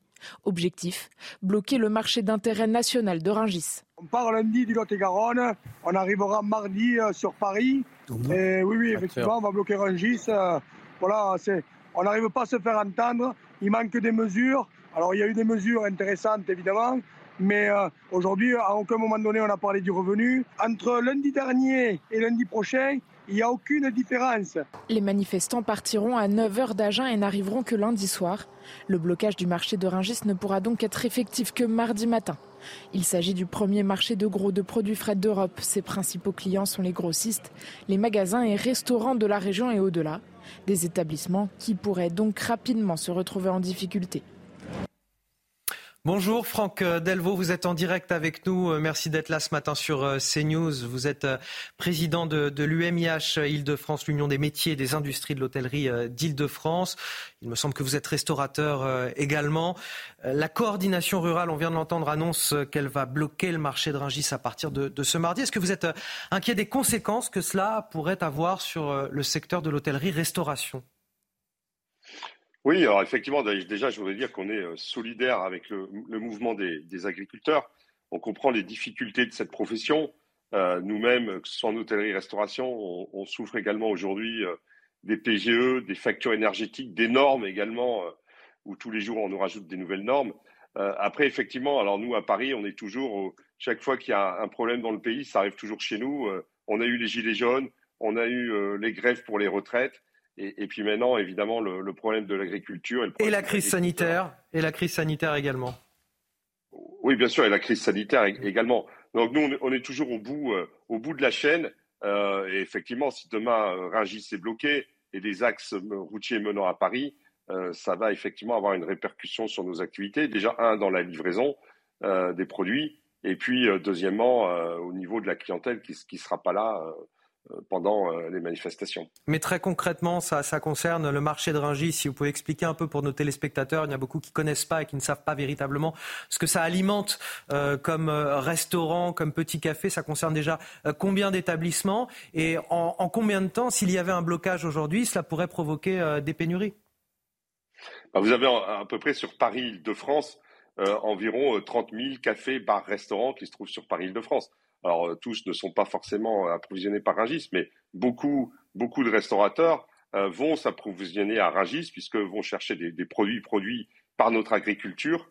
Euh, c'est pour ça qu'on comprend évidemment le, mouvement. Mais au final, alors bon, a priori le mouvement, le mouvement ne démarrera que mardi. si le blocage se fait, on peut quand même espérer que l'intervention de notre Premier ministre dans la journée fait en sorte que des solutions soient trouvées. On ne peut que aller vers des solutions. Euh, et, mais effectivement, au bout de quelques jours, euh, si Rungis est, bloqué plusieurs jours, eh bien, il y aura euh, il y aura des pénuries ou des produits qui vont manquer dans les établissements. Rungis s'approvisionne non seulement Paris, l'Île-de-France, mais également l'ensemble de la France. Beaucoup de produits arrivent vers Rungis et ensuite repartent. Si vous avez un message à, faire passer à, ces agriculteurs aujourd'hui qui souhaitent bloquer le marché de Rungis, ce serait lequel? C'est très compliqué parce que je, vous l'ai dit, on comprend on, comprend leur mouvement. Je vous dis, nous-mêmes, entre le, PGE, on demande la suspension, euh, où on n'est pas entendu, nos, factures d'énergie qui ont multiplié par 3, par 4. Donc, je pense que pour les agriculteurs, ça, doit évidemment être la même chose. Les, normes, euh, tous les jours dans ce pays, on nous met des nouvelles normes, donc on parle de simplification. Bah, à un moment, il faut, faut, le, faut le voir. le message qu'on veut passer aux agriculteurs, c'est le soutien, le soutien à leur mouvement. Et, puis ben, expliquer que, tout ça soit rapidement résolu euh, pour que tout le monde puisse euh, fonctionner euh, de la, meilleure façon. Je vous l'ai dit, nous on est toujours, on est toujours en bout de course, donc oui, oui, on sera impacté. et après, on va, on va voir dans quelle mesure et comment tout ça évolue. Merci à vous, Franck Delvaux. Je le rappelle, vous êtes président de, l'UMIH, l'Union des métiers et des industries de l'hôtellerie euh, d'Île-de-France. Merci d'avoir témoigné sur notre antenne ce matin. On va réagir justement en, plateau. Euh, Guillaume Bigot, on voit euh, toutefois la, bienveillance qui est exprimée par Franck Delvaux à l'égard des revendications des agriculteurs, comme beaucoup de Parisiens qui s'attendent à voir les abords de la capitale bloqués par les agriculteurs. Il y a globalement une bienveillance à l'égard de leurs revendications, néanmoins une inquiétude certaine à l'égard d'une profession qui a été éprouvée par la crise des Gilets jaunes. Euh, par euh, la réforme des retraites, les grèves et, les manifestations de la réforme des retraites et par la crise sanitaire, bien évidemment. En fait, euh, ce qui rend la situation dangereuse, c'est que les agriculteurs ont conscience que c'est un peu la révolte de la dernière chance. C'est ce qu'avait bien, bien compris Michel Houellebecq dans Sérotonine, où ça se finit d'ailleurs très très mal. parce que quand on n'a plus rien à perdre, évidemment, on, va, on va au bout. Euh, de, plus, euh, il avait utilisé cette expression, euh, là encore très prophétique, Michel Houellebecq dans Sérotonine. Il dit ça va être le plus grand. nous sommes victimes, fait-il dire à son personnage agriculteur, nous sommes victimes du plus grand plan social bah, de l'histoire. Donc on voit bien le danger. L'autre danger, c'est que le président Macron, au-delà de tout le gouvernement qui est à sa main, l'exécutif, s'est déjà retrouvé confronté à des situations de ce type et par deux fois, il s'en est sorti par une, euh, disons à la fois par une pirouette, mais surtout par une situation où il a laissé pourrir, isoler, pousser à la faute ses interlocuteurs, en l'occurrence les gilets jaunes d'un côté, les opposants aux retraites de l'autre, et qu'ensuite il y a eu une montée de la demande de l'ordre, et il a pu comme ça euh, passer l'obstacle. Et quand vous avez une fois, deux fois vaincu un danger comme ça, vous vous dites, même inconsciemment, jamais 203. Donc on peut se dire, on peut se demander, après cette séquence communication qui va encore continuer un peu cet après-midi, etc., si la tentation ne sera pas là de pousser ces agriculteurs, parce qu'ils savent aussi qu'ils sont au bout du bout, qu'ils sont ce sont des gens en plus, j'insiste là-dessus, qui sont, euh, comme on dit euh, dans l'armée, pleins de rusticité. L'armée française dit, pour faire des combattants, il faut amener à la rusticité. Mais là, il n'y a pas besoin. Avec les paysans, ils, ce sont des gens qui, qui vivent dehors, quelles que soient les températures, qui sont très durs au mal. En plus, ils ont, j'allais dire, des engins de siège que sont les tracteurs. Donc tout ça, le, côté au bout du bout et le côté, ce sont des gens vraiment très très déterminés plus la tentation du gouvernement de les pousser à la faute et, de les mettre euh, dans les cordes, tout ça crée, à mon avis, un cocktail dangereux. Arthur de Vatrigan, vous euh, euh, comprenez cette symbolique finalement de mettre Paris en tenaille et de faire réaliser à, nos dirigeants finalement que Paris n'est pas une ville autosuffisante et qu'elle vit aussi de son agriculture. C'est ça le, symbole qui est renvoyé en essayant de, de bloquer Ringis par exemple. Et en même temps, est-ce que vous comprenez aussi cette inquiétude qui est fortement légitime de la part euh, du secteur de l'hôtellerie et de la restauration? Oui, bien sûr, même si euh, ils ont quand même été assez favorisés avec la loi sur l'immigration, les métiers sous tension. J'oublie pas beaucoup de restaurateurs qui étaient sur les plateaux de télé en disant que c'était bien, qu'il fallait avoir qu'il fallait naturaliser et avoir beaucoup de métiers sous de, passer une loi sur les métiers sous tension j'oublie pas ça non plus donc il n'y a pas toujours des bons et des méchants et des justes de tous les côtés euh, le problème de ce pays c'est que seul le blocus et la violence payent vous faites une manifestation sage sans heurts, ça ne marche pas. Euh, tout le monde voit ce qui se passe. Euh, alors peut-être pas pour les manifs des retraites, c'est la seule chose qui a changé évidemment, mais les gilets jaunes, ça s'est fini avec un chèque. Je vous parle pas dans les cités où la délinquance ça rapporte énormément évidemment. Brûlez de médiathèque et ben on vous la reconstruit. Euh, ça a toujours marché comme ça. Ensuite, c'est un pays très centralisé où tout se décide à Paris. Donc si vous n'allez pas embêter Paris, Paris s'en fiche et ne se sont pas concernés. C'est aussi une réalité. Après, il y a quelque chose de euh, de paradoxal, c'est que Paris est peut-être la ville la moins touchée par la grande distribution, la grande distribution qui ravage toutes les centres-villes des petites et moyennes villes et qui, euh, évidemment, met sous pression l'agriculture et importe beaucoup. Paris, ce sont des bobos qui ont les moyens de se payer euh, du français, de la carotte française, du bœuf français, du, de l'agneau français, même parfois bio. Euh, c'est pour le coup euh, les parce qu'ils ont les moyens, les clients, quoi, les, des gens qui sont prêts à payer le prix d'un protectionnisme français et le prix euh, d'une non-importation de produits étrangers.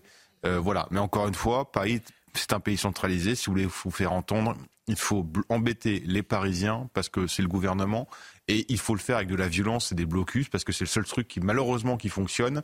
Et ils ont bien compris que l'entourloupe d'Emmanuel Macron, c'était de glisser quelque chose sous le tapis en tant que ça passe.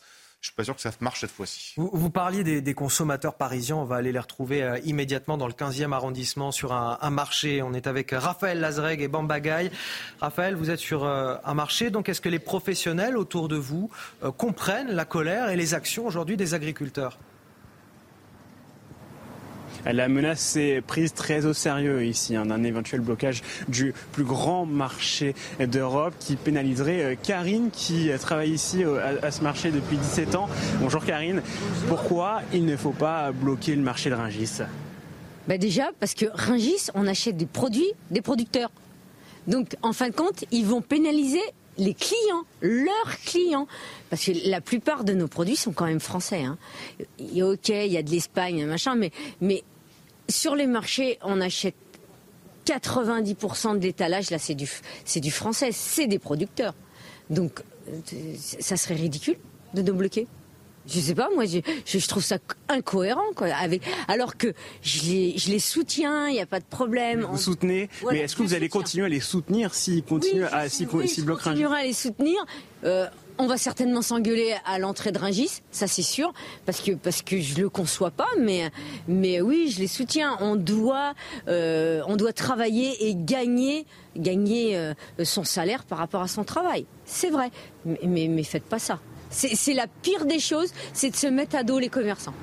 Un blocage de Rungis sur, euh, allez, sur une semaine, combien ça représenterait en perte de chiffre d'affaires? Bah Déjà, on va pas travailler. Parce qu'on ne peut pas arriver sur Rungis, donc on ne peut pas acheter la marchandise. Et après, en plus, moi, je viens sur Paris. S'ils me bloquent Paris, je ne vais pas rester dans mon camion à attendre. Bah, je préfère pas aller travailler. Donc, à la perte, bah oui, zéro. on va rien faire. Merci beaucoup, Karine. L'inquiétude est présente d'un éventuel blocage du plus gros marché de produits frais d'Europe. Les rayons de supermarchés et des marchés se trouveraient en difficulté si plus aucun camion ne pourrait entrer ou sortir du marché. Merci beaucoup Raphaël Lazreg, merci également à Bambaga qui vous accompagne et qui est ce matin derrière la caméra. Voilà ce que l'on pouvait dire sur cette crise agricole. Évidemment, on attend euh, la parole du Premier ministre Gabriel Attal, qui est aujourd'hui, je le disais, en Indre-et-Loire, qui devrait euh, parler euh, d'ici la, la, fin de la matinée. Ce sondage IFOP paru dans le JDD ce matin. 79% des musulmans résidant en France, qu'ils soient de nationalité française ou non, jugent le mot République comme étant positif. 75% d'entre eux pensent également la même chose de la France. L'enquête révèle aussi que 42% des musulmans souhaitent que la France accueille moins d'immigrés, tandis que 18% d'entre eux souhaitent en accueillir plus. Mathilde Ibanez, vous êtes avec nous en plateau. Ce qui ressort de cette enquête, c'est finalement une population musulmane divisée entre générations. Par exemple, concernant les frères euh, musulmans, les musulmans âgés entre 18 euh, et 25 ans euh, sont 57% à exprimer leur sympathie pour le mouvement religieux contre 37% des musulmans en général, c'est-à-dire toutes ces générations confondues. Autre exemple concernant l'application partielle ou totale de la charia en France, les jeunes sont 35% à la souhaiter des jeunes qui aimeraient également à 46% que la religion musulmane soit un jour majoritaire en France. Concernant en tout cas le conflit israélo-palestinien, là aussi, chez les jeunes notamment, c'est une position hostile à Israël qui ressort de ce sondage, car les 18-25 ans eh bien, sont 62% à souhaiter la disparition de l'État d'Israël et 54% à qualifier l'attaque euh, du Hamas comme un acte de résistance. Toutefois, si 28% de la totalité des musulmans sondés espèrent que le Hamas euh, poursuive la lutte armée, ils sont 72% à espérer que le groupe terroriste dépose euh, les armes et qu'avec Israël, un cessez-le-feu soit enfin acté. Merci Mathilde Ibanez. À 7h45 sur CNews, le rappel de l'actualité, Augustin Donadieu. Les agriculteurs annoncent le siège de la capitale. La FNSEA prévoit de mener des actions de blocage demain à partir de 14h. La FDSEA va bloquer toutes les autoroutes qui mènent à Paris. Ce siège pourrait durer plusieurs jours. Les syndicats précisent que ces actions s'effectueront sur une durée indéterminée. Avant ce siège annoncé, Gabriel Attal se rendra aujourd'hui vers 11h dans une exploitation bovine en Indre-et-Loire. Le Premier ministre prévoit de prendre la parole alors que la situation menace de se tendre à nouveau aux quatre coins du pays. Les agriculteurs attendent du gouvernement qu'il aille plus loin et qu'il réponde à toutes les revendications de la profession. Et le secrétaire général des Nations Unies a exhorté ce matin les pays ayant suspendu leur financement à l'UNRWA. L'agence de l'ONU a annoncé ce vendredi s'être séparée de plusieurs employés accusés d'être impliqués dans l'attaque du 7 octobre. Dès cette annonce, les États-Unis ont annoncé la suspension de toute aide additionnelle à l'UNRWA, euh, suivie par plusieurs autres pays comme l'Italie, le Canada, l'Australie ou le Royaume-Uni. L'UNRWA réitère sa condamnation dans les termes les plus forts des attaques du 7 octobre et appelle à la libération immédiate et inconditionnelle des otages israéliens. Je voudrais qu'on revienne un instant sur ce sondage IFOP pour le JDD sur les musulmans de France. Comment on explique euh, cette différence générationnelle, cette euh, radicalité accrue chez les jeunes musulmans euh, de France, ceux de 18-25 ans, comparés aux, aux, plus anciens Arthur de Vatrigan. L'islam prospère sur nos ruines quand vous n'avez qu'un terrain vague à offrir à une nouvelle génération, c'est pas, ça fait pas rêver. Vous avez besoin de cadre, vous avez besoin de direction, vous avez besoin de transcendance, vous avez besoin aussi de, de cadres pour les transgresser également. Là, on leur dit, bah, c'est un terrain vague, il n'y a pas de passé, il n'y a pas d'avenir, il n'y a qu'un présent, vous faites ce que vous voulez dedans. De toute façon, ce qui compte, c'est les droits de l'homme. Bah, à 20 ans, vous préférez vous barrer en Syrie que rester en France, c'est ça la réalité. Sauf que le souci, c'est que l'islam, c'est pas qu'une religion c'est une civilisation, c'est une règle de, c'est une, règle vestimentaire, c'est une règle de nourriture, c'est des règles de transmission, c'est des règles juridiques.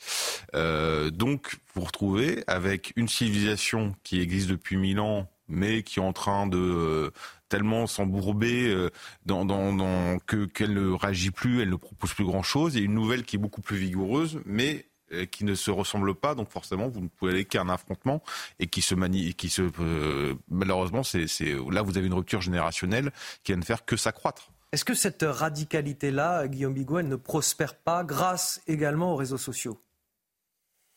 C'est qu'un accélérateur, mais euh, les... si vous voulez, ce qui est vraiment très étonnant, c'est la représentation du monde qui est euh, dans une sorte de bulle, qui est vraiment euh, à part, en fait, qui, isole les jeunes musulmans, enfin une grosse partie des jeunes musulmans, de la représentation du monde, des coordonnées de ce qui est juste, injuste, bien, pas bien, etc., du reste de la société. Et euh, c'est pas, contrairement à ce qu'on pourrait croire, le, euh, disons, une, radicalisation au sens où il y a une aspiration à la violence. Dans le sondage, il y a aussi d'autres éléments. Non, non, c'est une radicalité dans les opinions et dans les représentations, on entend bien. Et là, il n'y a rien de nouveau, d'abord parce que euh, la jeunesse aspire à une forme de radicalité. C'est Bernanos qui dit pour maintenir la température, la température du monde, on a besoin de la fièvre de la jeunesse. C'est un point commun à tous les jeunes, finalement. C'est un point commun à tous les jeunes. Mais au-delà de ça. à travers la gauche et maintenant, voilà. Voilà, ce qui, ce qui est étonnant, c'est qu'on ne comprenne pas ce besoin de radicalité, qu'on ne comprenne pas ce besoin de sens. Comme disait l'Écriture, l'homme ne vit pas que de pain, et ce n'est pas nécessairement que la religion euh, qui peut tenir ensemble, euh, euh, on va dire, des hommes et des femmes dans une, dans une cité. c'est aussi et surtout un patriotisme. Donc là, on voit vraiment aussi que cet islamisme, il se propage comme un espèce de substitut euh, parce que tout le monde a besoin d'un ciment, d'un lien, d'un lien et de croyance. Ça n'existe pas, donc effectivement, il s'engouffre dans ces interstices. Et pour terminer, est-ce que c'est choquant qu'une religion veuille convertir? C'est une particularité du judaïsme et de quelques religions sur Terre de ne pas convertir, mais c'est une particularité. Le christianisme, avant, voulait convertir. C'est plutôt normal pour une religion euh, ou quand on détient la vérité, de vouloir la, répandre. Donc tout ça n'a rien de choquant, mais c'est effectivement, le diagnostic d'Arthur euh, de Vatrigan est très juste. Ça montre en creux, ça révèle en creux nos limites.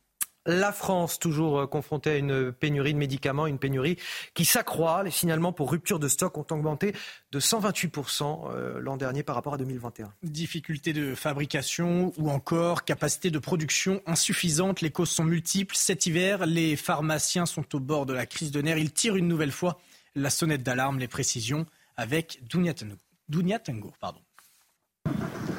Selon les derniers chiffres communiqués par l'Agence de sécurité du médicament, en 2023, on signale près de 5000 ruptures de stock ou risques de rupture, des difficultés d'approvisionnement qui préoccupent grandement les pharmaciens. On se retrouve donc avec des pénuries de médicaments pour soigner les gens. Vous avez plus de clamoxyl, vous avez plus de... Quand je parle de clamoxyl, c'est-à-dire de pénicilline, hein. tous les fabricants qui, qui, qui commercialisent la molécule n'en ont plus Parmi les médicaments les plus touchés, bien sûr, les antibiotiques, mais aussi les traitements pour les maladies chroniques tels que les anticancéreux ou encore les médicaments cardiovasculaires. On va se retrouver avec des gens qui prennent un traitement pour une maladie longue durée depuis longtemps et qui vont devoir changer de molécule, se rééquilibrer sur des choses. Selon ce syndicat de pharmaciens, les solutions existent. Je pense que tant qu'on est en période de pénurie, il faut que l'on se mette d'accord les sociétés savantes pour dire que l'on peut remplacer les choses pour faire gagner du temps aux médecins et aux pharmaciens. Mais il faut qu'on puisse le faire avec un cadre de loi qui nous protège. De son côté, l'Agence de sécurité du médicament appelle les professionnels à anticiper dès à présent les approvisionnements pour faire face à la saison hivernale. On marque une courte pause dans la matinale week-end. On revient dans, un instant. On évoquera encore cette euh, crise agricole et désormais euh, des syndicats qui euh, menacent d'assiéger la capitale. En tout cas, demain à 14h, ils bloqueront les axes autoroutiers autour de, Paris. Certains syndicats, comme la coordination rurale du Lot-et-Garonne, promettent même de bloquer le marché de Ringis. On en parle juste après la pause. Le temps pour moi de remercier Arthur de Vatrigan, directeur de la rédaction de l'Incorrect. A tout de suite sur CNews. La météo avec plombier.com, plombier.com. Une fuite d'eau, plombier.com. Plombier.com, une marque de groupe Verlaine. Et la météo de votre dimanche, c'est avec Karine Durand. Karine, bonjour. Une belle journée aujourd'hui, néanmoins, des nuages dans le sud. Un peu plus de nuages, effectivement, aujourd'hui, et toujours de la douceur. Regardez les températures relevées hier, encore des températures bien trop élevées, 8 à 10 degrés au-dessus des moyennes de saison, avec jusqu'à 22 degrés en Ariège ou dans les Pyrénées-Orientales, 20 degrés dans les Bouches-du-Rhône ou encore en Haute-Corse. Alors, côté ciel, justement, c'est bien ensoleillé sur quasiment tout le pays, sauf du côté de la Méditerranée, où les nuages remontent avec le vent marin qui les pousse justement vers le Languedoc, le Roussillon. On a quelques brouillards également au nord-ouest ou encore en Alsace ou dans le Val de Saône, il se dissipe encore une fois assez difficilement. En ce qui concerne l'après-midi, c'est vraiment une belle journée, de très belles conditions encore une fois en montagne. On a quelques nuages qui s'infiltrent hein, sur la Bretagne, mais pas de conséquences pour le moment. Par contre, les pluies arrivent sur le Languedoc-Roussillon et encore plus sur les Cévennes, avec toujours ce vent qui les font euh, remonter. On a également du vent assez soutenu sur le midi toulousain. Il s'agit euh, du vent d'autant. Les températures sont globalement de saison, un petit peu en dessous encore, hein, sur la moitié nord, un peu de fraîcheur, même s'il y a moins de gelée que la veille, jusqu'à moins 3 degrés tout de même du côté de Strasbourg, 3 degrés pour euh, la capitale, de la douceur en descendant vers Perpignan, 9 degrés. Au cours de l'après-midi, le ressenti reste vraiment printanier sur le sud-ouest, 22 à Bayonne et Biarritz, un peu plus de fraîcheur sur la région Grand Est et des températures tout à fait dans les moyennes à Paris ou encore du côté de Lille. Rejoindre le mouvement de la rénovation énergétique. C'était la météo avec Groupe Verlaine. Pour devenir franchisé dans les énergies renouvelables. Groupe Verlaine. 8 heures sur CNews. Bon réveil à tous ceux qui nous rejoignent. Nous sommes encore ensemble jusqu'à 9h pour de l'info, de l'analyse, des débats, pour vous dévoiler toute l'actualité et la commenter avec notamment Vincent Roy qui vient de nous rejoindre. Bonjour Vincent. Bonjour Anthony. Journaliste et écrivain face à vous toujours. Guillaume Bigot. Encore une fois, bonjour. Politologue, pour ceux qui ne le savent pas encore, éditorialiste sur CNews. Et Augustin Donadieu qui s'assure des journaux aujourd'hui à, mes côtés encore euh, ce dimanche. Voici tout de suite les titres de votre journal de 8 heures. Le gouvernement fébrile face à la crise que traverse le monde agricole. Gabriel Attal est encore sur le terrain ce matin en Indre-et-Loire où il devrait faire de nouvelles annonces alors même que le compte à rebours est lancé. Plusieurs syndicats annoncent le siège de Paris dès demain 14h, ou encore le blocage du marché de Ringis qui alimente plus de 30 000 bars, restaurants et cafés d'Île-de-France. Nous serons dans un instant avec euh, Véronique Lefloc, présidente de la coordination rurale de France. C'est News aux côtés des agriculteurs, notre reportage auprès de ceux qui ont tenu euh, des barrages toute la semaine tout en continuant à, à gérer leurs exploitations. Comment se sont-ils organisés pour pouvoir assurer sur tous les plans? Nous les avons suivis avec nos équipes. Il surfe sur sa popularité auprès des jeunes, que ce soit dans les sondages ou sur les réseaux sociaux. Jordan Bardella, le patron du RN, est en troisième position des personnalités politiques les plus suivies sur TikTok. Un million de personnes. Alors pour faire fructifier tout ça, il a lancé son mouvement Les Jeunes avec Bardella. C'était hier soir à Paris. Le reportage à suivre dans ce journal. La colère des agriculteurs est loin d'être terminée. Les syndicats appellent à poursuivre la mobilisation. La FNSEA et les jeunes agriculteurs du Grand Bassin parisien promettent un siège de la capitale à partir de demain 14h. Euh, la coordination rurale du Lot-et-Garonne annonce vouloir bloquer le marché de Ringis dès mardi matin et le gouvernement tente toujours ce dimanche d'éteindre le feu comme il peut. Gabriel Attal sera tout à l'heure dans une exploitation bovine d'Indre-et-Loire. Il doit prendre la parole en fin de matinée. En attendant, depuis le début de la semaine, euh, les agriculteurs mobilisés sur les barrages doivent aussi, ils n'ont pas le choix, gérer leurs propres exploitations, des doubles journées qui sont extrêmement fatigantes pour eux. Effectivement, alors certains ont la chance de pouvoir compter sur un membre de leur famille ou sur des salariés pour assurer les tâches quotidiennes sur l'exploitation, mais concrètement, comment s'organisent-ils Nos équipes ont pu suivre un jeune agriculteur de l'Oise avec sa mère, vous allez le voir, ils sont devenus euh, complémentaires pour être à la fois sur les points de blocage et aux côtés des animaux. Mathieu Devez, Antoine Durand, Mathilde Ibanez et Bamba Pas une minute à perdre pour cette agricultrice. Dès l'aube, il faut nourrir ses vaches et la journée promet d'être longue. Les journées commencent à 6 h du matin pour mon mari par la traite. Le soir, en général, les journées se terminent au plus tôt à 19 h, mais c'est vraiment quand tout va bien. Mais depuis une semaine, les journées sont allongées. Toute la famille est mobilisée pour défendre la profession. Mon mari reste tout le temps sur l'exploitation et c'est mon fils ou moi qui partons sur les points de blocage. Une organisation bien huilée pour cette famille obligée de continuer à travailler. Parmi leurs revendications, mettre fin à cette lourdeur administrative qui pèse sur leur quotidien. L'administratif, oui, il est, il est très lourd quand même, très très lourd de la simplification, mais ça fait des années qu'on le demande. Ça fait des années qu'on nous répond oui, mais jusqu'à présent, rien n'a été fait. Donc là, euh, on espère que c'est aussi pour ça qu'on maintient une pression. C'est qu'on espère que réellement l'annonce ne va pas rester à une simple annonce et que derrière, il y aura des faits. Car sans réponse concrète, cette famille ne sait pas si elle pourra toujours vivre de sa passion. C'est ma vie, ça, dans la ferme avec les bêtes. Et puis, au bout d'un moment, si on joue un peu les bouts, euh, on n'a pas le choix que d'arrêter. Mais pour l'instant, pas question d'arrêter le combat. Hier soir, ils ont de nouveau rejoint la centaine d'agriculteurs sur le point de blocage de Beauvais. Et si rien ne change, ils comptent bien prendre la direction de Paris. Vincent Roy, ce qui est très révélateur dans ce reportage, c'est qu'on n'a pas euh, des Français, des agriculteurs qui sont dans une euh, lutte catégorielle pour des avantages sociaux ou, fiscaux particuliers. Ils sont en lutte pour leur survie.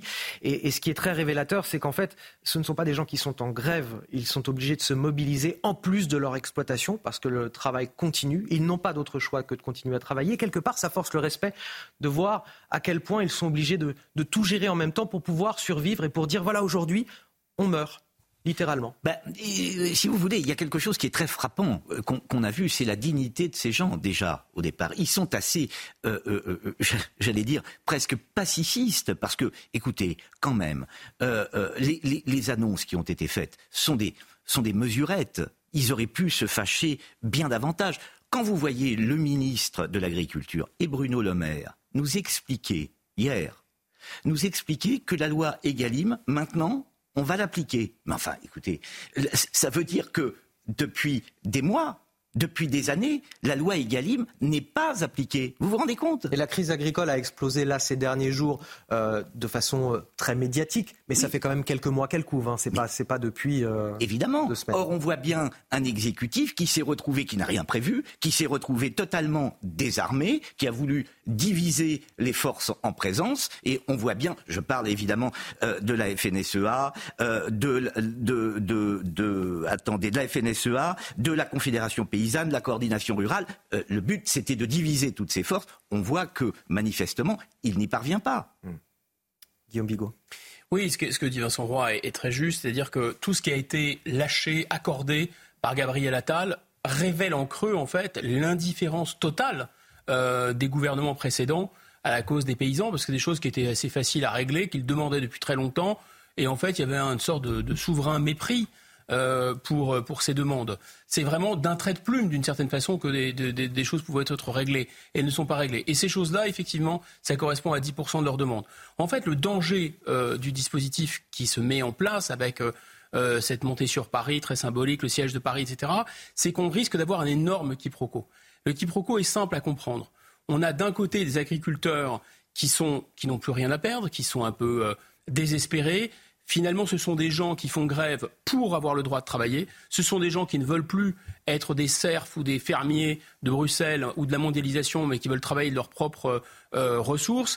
Ils savent que c'est la révolte de la dernière chance. Donc ils sont prêts à tout. En plus, ils ont des engins agricoles et en plus, euh, ils sont durs au mal. D'un côté. Et de l'autre, vous avez quoi? Vous avez à la fois un gouvernement qui espère recommencer la séquence des Gilets jaunes, recommencer la séquence des retraites, c'est-à-dire finalement les pousser à la faute, les isoler et dire maintenant rideau, on va rétablir l'ordre, mais surtout, surtout, le, quiproquo maximal, c'est qu'en réalité, Paris n'est plus à Paris. C'est que les agriculteurs s'en prennent à Paris, mais en fait, avec toute la, meilleure bonne volonté du monde, d'une certaine façon, euh, Gabriel Attal ne peut rien, puisqu'en réalité, tout a été transféré à Bruxelles, pour l'essentiel, sur ce sujet de l'agriculture. Guillaume a parfaitement raison. Vous n'avez pas entendu euh, euh, Gabriel Attal vous dire on va renégocier, par exemple, on va renégocier le Green Deal. Or, c'est effectivement là que ça se passe avec M. Canfin, qui est le maire vert de Bruxelles. C'est là que ça se passe. Or, là-dessus, Gabriel Attal ne peut pas bouger. Il n'a pas les manettes. Il n'a qu'un, sur cette question, qu'un hypo-pouvoir. On va faire le point sur la, situation sur euh, le terrain et euh, les projets euh, des différents syndicats. On a un certain nombre de barrages qui ont désormais été levés ce week-end. Hier, 38 blocages étaient toujours en cours sur le territoire contre 113 ce vendredi. Mais plusieurs syndicats appellent à de nouvelles actions massives, à commencer par le siège de la capitale dès demain à 14h. Alors on fait le point sur la situation actuelle et à venir avec Célia Gruyère. Malgré les annonces de Gabriel Attal ce vendredi, la colère ne faiblit pas. Prochaine étape pour les agriculteurs du Lot-et-Garonne, la capitale. On part lundi du Lot-et-Garonne, on arrivera mardi euh, sur Paris. Et oui, oui, effectivement, on va bloquer Rungis. Euh, voilà, on n'arrive pas à se faire entendre. Il manque des mesures. Alors, il y a eu des mesures intéressantes, évidemment. Mais euh, aujourd'hui, à aucun moment donné, on a parlé du revenu. À aucun moment donné, on a parlé euh, de cette différenciation de, l'Europe. On veut une Europe équitable. Aujourd'hui, entre lundi dernier et lundi prochain, il n'y a aucune différence. À Carbone sur la 64, en revanche, les manifestants ont levé le camp. La circulation est revenue à la normale. Euh, le combat, il est quand même pas fini. C'est ce qu'il faut bien, faut bien comprendre, il faut bien se dire. nous, ici, quand on a commencé, eh il y a dix jours, on avait trois revendications. Et après, au fur et à mesure, on disait, eh on va mettre la venue de Gabriel Attal, on va mettre... Il a coché toutes les cases qu'on a demandé, nous, depuis le début. Et je comprends qu'il y ait des agriculteurs en France qui soient déçus, qu'on lève le camp ici, qu'on arrête. Dans d'autres départements, comme dans le Gard, les agriculteurs n'abandonnent pas. L'autoroute à hauteur de Nîmes reste bloquée dans l'attente d'autres mesures du gouvernement. Et nous sommes en direct avec euh, Véronique Lefloc. Bonjour, merci d'être avec nous euh, ce matin. Vous êtes euh, présidente de la coordination rurale au, niveau national. un mot pour rappeler que la coordination rurale du département du Lot-et-Garonne a été la première à dire hier on monte sur Paris avec une cible précise qui est le marché de, de Ringis. Je voulais savoir si d'abord vous, au, au niveau national, vous relayez cet appel à monter sur Paris au marché de Ringis. Alors bonjour. Oui, cet appel a été relayé dès vendredi matin. Le Lot-et-Garonne était, euh, comme toujours et comme souvent, euh, le premier à répondre. Et un deuxième convoi partira de la Gravelle, de l'ouest de la France. Euh, donc ils se réunissent aujourd'hui à partir de 14 heures et se prépareront pour partir et pour être lundi sur Paris. Donc cela aussi était prêt, se préparait et, et on avance. Euh, on ne se contentera pas, des mesurettes de Gabriel Attal. On l'a dit dès le départ. Et euh, dès les premiers jours, je l'avais dit, c'est pas ici que ça se passe. Même si on attend des choses de la France, on attend surtout de Bruxelles. Et euh, là, on attend de Fesneau qu'il annonce qu'il ne siégera plus désormais au niveau du Conseil européen et qu'il exige de Bruxelles qu'on qu'on entame une réforme d'urgence de la PAC, du coup, euh, pour, euh, pour remettre au premier plan la, préférence communautaire et, et que soit plus euh, face à cette concurrence déloyale et qu'on reparle de souveraineté alimentaire, de vrais plans pour les agriculteurs d'Europe et qu'on y aille tous ensemble parce que les Italiens sont désormais aussi dans la rue, tout le monde y va et ça ne fera que s'amplifier. Vous envisagez de bloquer combien de temps euh, ce marché de Ringis et pourquoi? Quel est le message que ça fait passer concrètement de bloquer le marché de Ringis précisément? Vous savez que le frigo de la France, c'est nous, c'est nous les agriculteurs. Et pourtant, il se concentre sur Ringis en partie. Et à Ringis, vous avez des produits, mais dont, dont on ne connaît pas euh, toutes les origines. il serait intéressant de savoir justement la proportion de produits importés. On comprend pour ceux qui ne sont pas produits chez nous, mais on comprend de moins en moins qu'il s'agit de produits que nous pouvons produire nous-mêmes. Euh, est-ce que le marché de Ringis, qui alimente euh, essentiellement les restaurants, euh, les hôtels, les petits commerces d'Île-de-France est, la bonne cible selon vous Est-ce que vous ne faites pas payer cette situation à des gens qui sont un petit peu dans le même bateau, qui connaissent aussi beaucoup de, difficultés? Je pense à, la crise des Gilets jaunes, à la crise sanitaire, aux manifestations qu'il y a eu euh, contre la réforme des retraites. Eux aussi ont subi beaucoup de difficultés. Et ce seront eux les, les principales victimes collatérales euh, d'un blocage du marché de Ringis, davantage même que les consommateurs parisiens.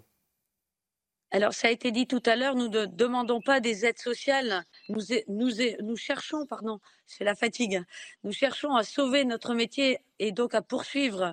Si le ministre Attal est à même aujourd'hui d'annoncer d'autres mesures, et notamment celle qui est importante pour cette réforme d'urgence de la PAC, pour faire cette politique de la chaise vide qui a déjà été pratiquée par le passé, alors oui, nous pourrons discuter, mais toujours est-il que depuis ces annonces, il n'est pas revenu vers les syndicats que nous sommes, nous. La coordination rurale n'a pas eu de contact avec lui.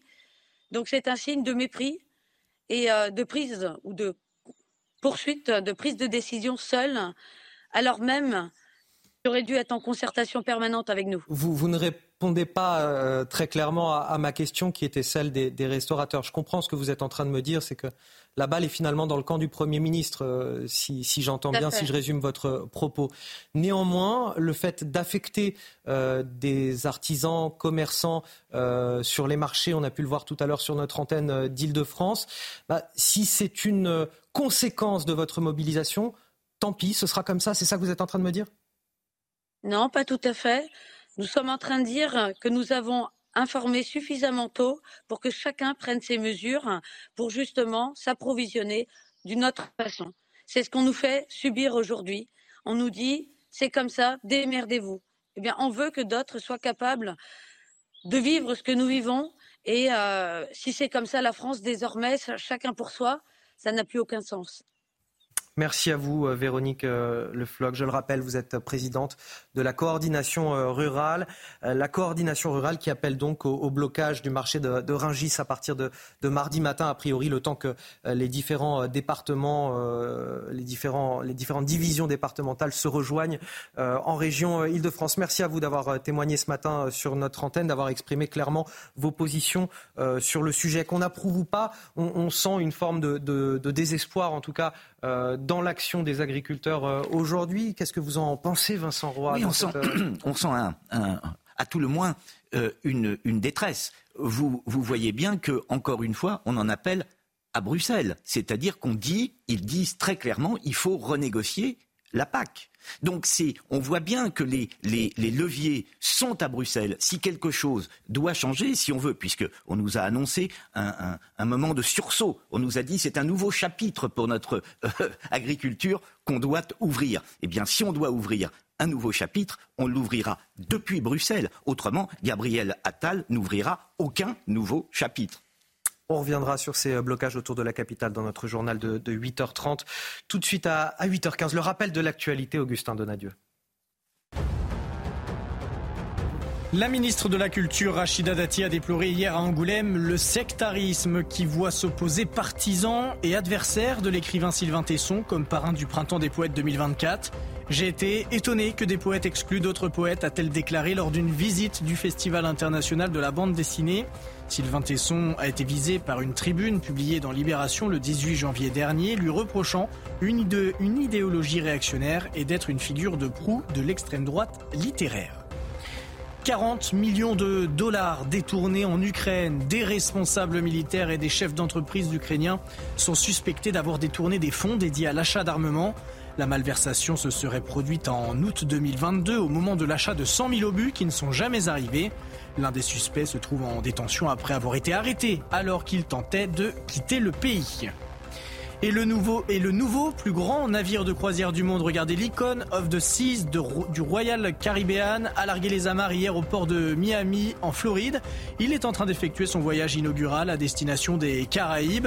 Avec ses 365 mètres de long, 20 ponts, plus de 2800 cabines et 40 restaurants, cet immense paquebot peut accueillir près de 5610 passagers, 2300 membres d'équipage. Et tenez-vous bien, il pèse 250 000 tonnes. C'est un gros bébé, impressionnant cette image de bateau. On va parler à présent de, ce sondage euh, CSA réalisé pour euh, CNews, Europe 1 et le qu'on vous dévoile euh, ce matin. À qui faites-vous confiance pour mieux défendre la nature et l'environnement? Et la réponse euh, peut paraître surprenante ou pas, vous allez me le dire sur ce plateau. Pour 49% des Français, il s'agit des agriculteurs. Et eh oui, et seuls 26% des sondés font plus confiance aux écologistes pour défendre la nature. Un écart encore plus important en zone rurale où ils sont 56% à penser que les agriculteurs sont les meilleurs alliés de l'environnement. La différence, elle est aussi marquée sur euh, le bord, selon le, le bord politique. 50% des sondés de gauche compte sur les écologistes pour préserver l'environnement contre 14% à droite qui reconnaissent en grande majorité à 66% le rôle des agriculteurs. Guillaume Bigot, c'est une surprise pour vous? Pas du tout, mais c'est tout à fait classique maintenant de la configuration, euh, j'allais dire, euh, un peu l'analyse marketing politique qu'on pourrait faire, sujet par sujet. Enfin, qui sont les gens qui, veulent plus d'immigration, des gens qui ne vivent pas avec, euh, avec les immigrés, qui sont les gens qui veulent défendre la nature, des gens qui ne vivent pas avec la nature. En fait, c'est toujours la même, chose. En, réalité, sur cette affaire d'écologie et d'agriculture, on se rend compte que les agriculteurs ne peuvent pas euh, vouloir du mal à la nature pour une raison très simple en réalité, c'est qu'ils en vivent. Ils ne vont pas abîmer leur outil de travail, ça paraît tomber sous le sens. Par ailleurs, on est resté euh, euh, bloqué dans certaines représentations qui sont l'agriculture intensive qui a été poussé d'ailleurs euh, à la, à la sortie, au sortir de la guerre, parce qu'on était dans une situation de dépendance alimentaire en 45, mais surtout par toutes ces politiques mises en œuvre, encore une fois, euh, par Bruxelles, qui a poussé, vous savez, à créer euh, des excédents, à détruire les excédents, etc. Bon, et on est passé d'un excès à un autre, c'est-à-dire que maintenant il y a de l'écologie punitive. Mais en réalité, c'est pas ça la solution. La solution, on la connaît, c'est de l'agriculture dite raisonnée, c'est-à-dire qui respecte effectivement la nature, mais qui n'est pas non plus dans la naïveté par exemple, depuis, depuis l'année 2000. On était 6 milliards d'êtres humains euh, en 2000. Vous savez combien sont nés? 2 milliards, plus de 2 milliards, 2 milliards et demi. Donc il faut bien nourrir tous ces gens. Donc je pense que les agriculteurs, évidemment, ne sont pas euh, contre la nature et ils sont dans une forme de, de rapport très réaliste à la nature. Un mot rapide là-dessus, Vincent Roy. Comment vous expliquez euh, le crédit accordé aux agriculteurs dans la défense de la nature et de l'environnement, plus que, que, pour les écologistes? Mais écoutez, j'ai toujours pris nos agriculteurs euh, pour les meilleurs écologistes, de toute façon. Donc, il y a sur cette question, pour moi, je suis pas étonné du, je suis pas étonné de ce sondage. Ce sont évidemment eux qui, qui, prennent le plus grand soin de la nature, car c'est leur outil de travail. C'est tout, ils n'ont pas le choix. Donc faisons-leur confiance. Et puis, de grâce, de grâce, arrêtons, j'emploie un mot vulgaire à dessein, arrêtons de les emmerder. Ils savent faire avec la nature. C'est eux qui la connaissent le mieux. Faisons-leur confiance. On va s'intéresser à présent à la situation au, Proche-Orient. L'armée israélienne qui a enregistré son plus lourd bilan cette semaine, lundi dernier notamment, 24 soldats de l'armée israélienne ont été tués et parmi eux 21 réservistes. Nos équipes sont allées à la rencontre des soldats blessés dans l'un des hôpitaux de Tel Aviv. Euh, des hôpitaux de Tel Aviv, pardon. Ils nous racontent leur nouveau combat, celui de la reconstruction, mais aussi leur volonté de repartir sur le terrain pour combattre le Hamas. Le reportage de nos envoyés spéciaux Olivier Gangloff et Jérôme Rampon. Aaron est réserviste. Il a été blessé au combat à Gaza. Il a été touché aux deux jambes et sur le côté par un sniper. Cela fait des mois qu'il est dans cet hôpital. C'est long, je suis ici depuis deux mois et je serai probablement là encore dans deux mois jusqu'à ce que l'os puisse se ressouder dans ma jambe droite. La balle a brisé le tibia et il faut du temps pour que ça rentre dans l'ordre. Pour me remettre sur pied, c'est dans l'ordre des choses, ça va. C'est quoi 4 mois 5 mois pour être complètement rétabli et marcher le reste de ma vie? Il sait que reprendre le combat, ce n'est pas pour tout de suite.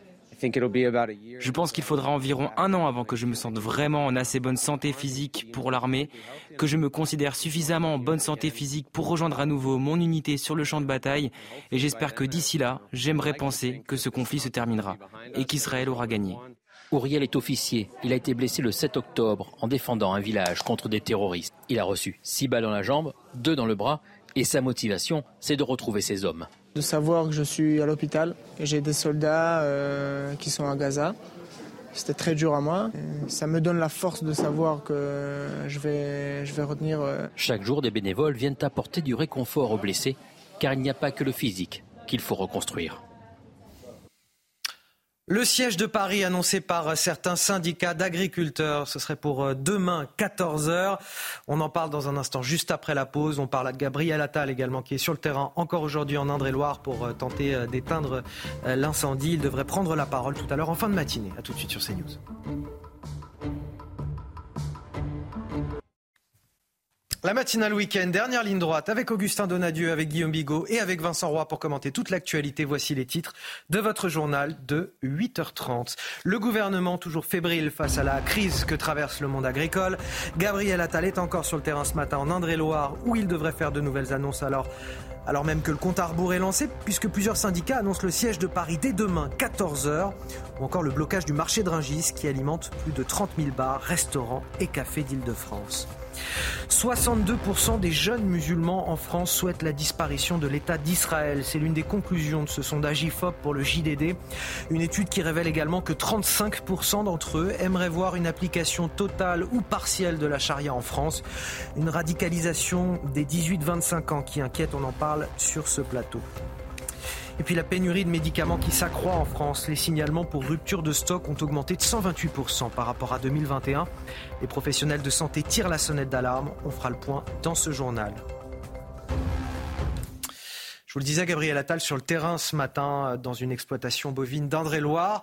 Il prendra la parole avant la mi-journée avec sans doute l'espoir de freiner les ardeurs des agriculteurs puisque c'est désormais Paris qui est ciblé avec le siège de la capitale à partir de demain 14h. Annonce faite par la FNSEA et les jeunes agriculteurs de la région parisienne qui veulent bloquer les grands axes routiers. De son côté, la coordination rurale du Lot-et-Garonne prévoit de bloquer le marché de Ringis à partir de mardi matin. Le marché de Rungis étant le plus gros marché européen de produits frais, il vient alimenter les commerces et les restaurants d'Île-de-France. Célia Gruyère. Un siège de Paris pour une durée indéterminée dès lundi.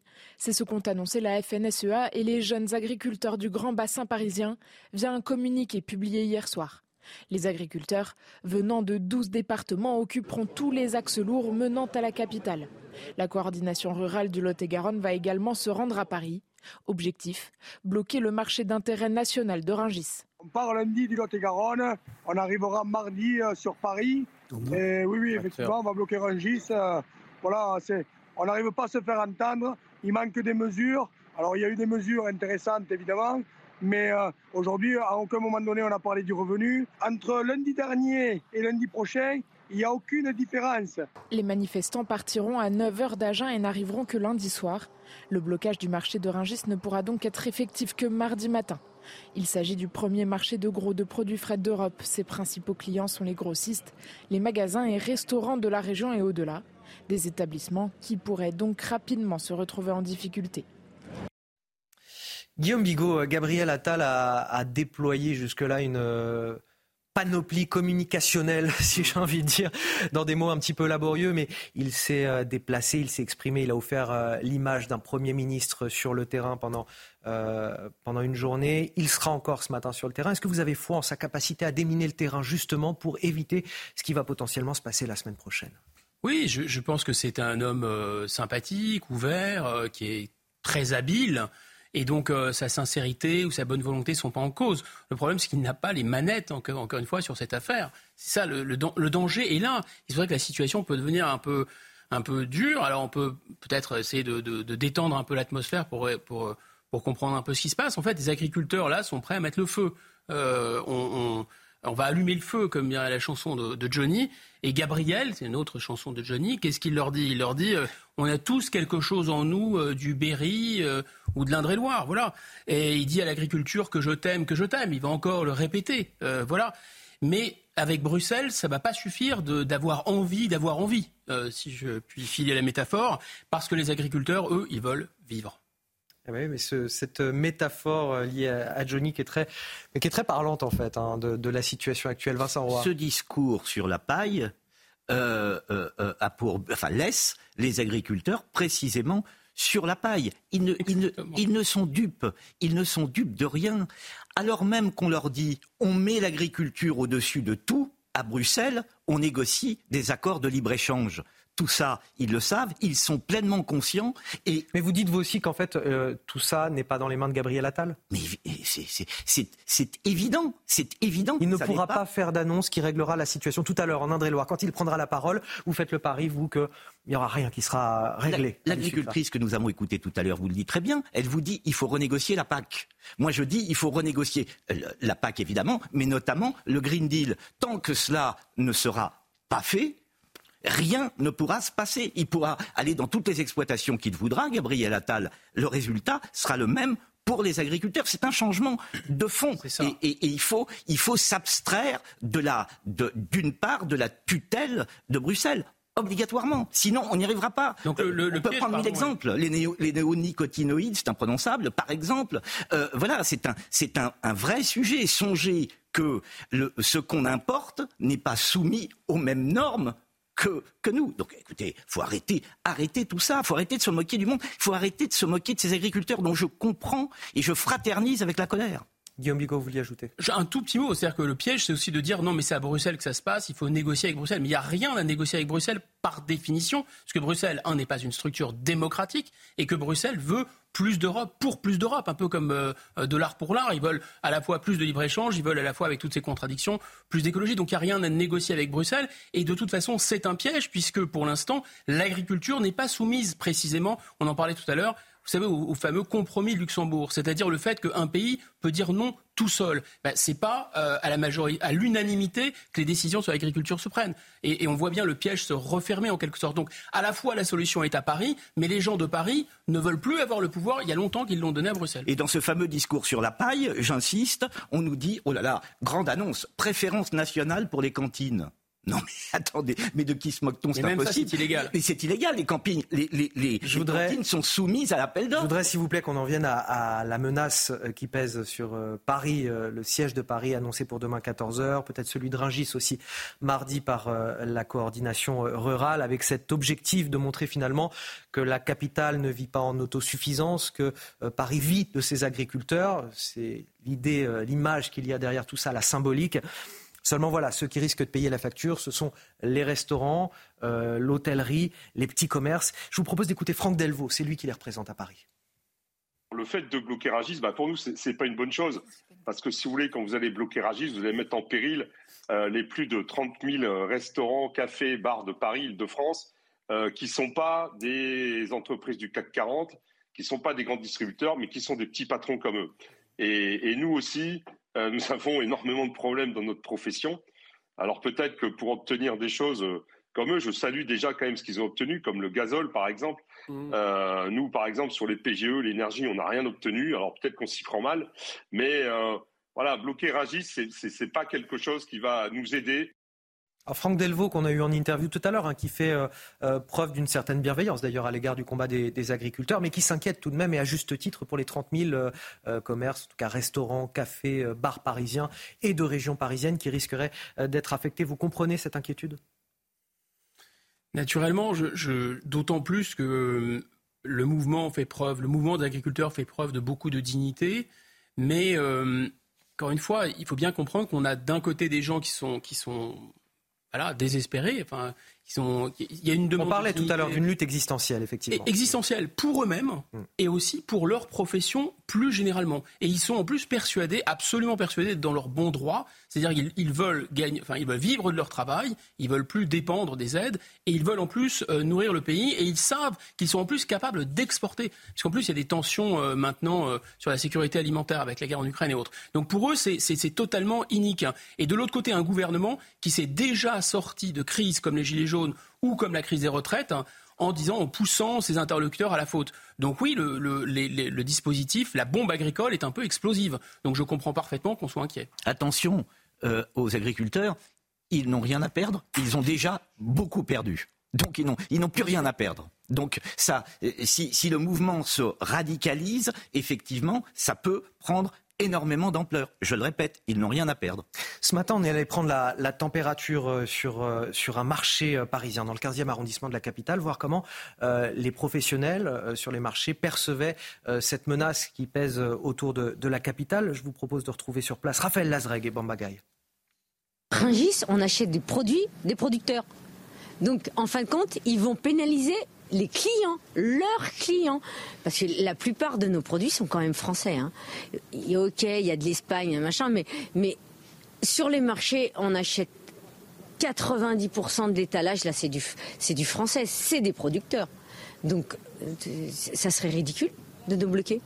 Je sais pas, moi, je, je, trouve ça incohérent, quoi. Avec, alors que je les, je les soutiens, il n'y a pas de problème. Vous soutenez, voilà, mais est-ce que vous allez soutiens. continuer à les soutenir s'ils continuent oui, à s'ils oui, si continuerai à les soutenir.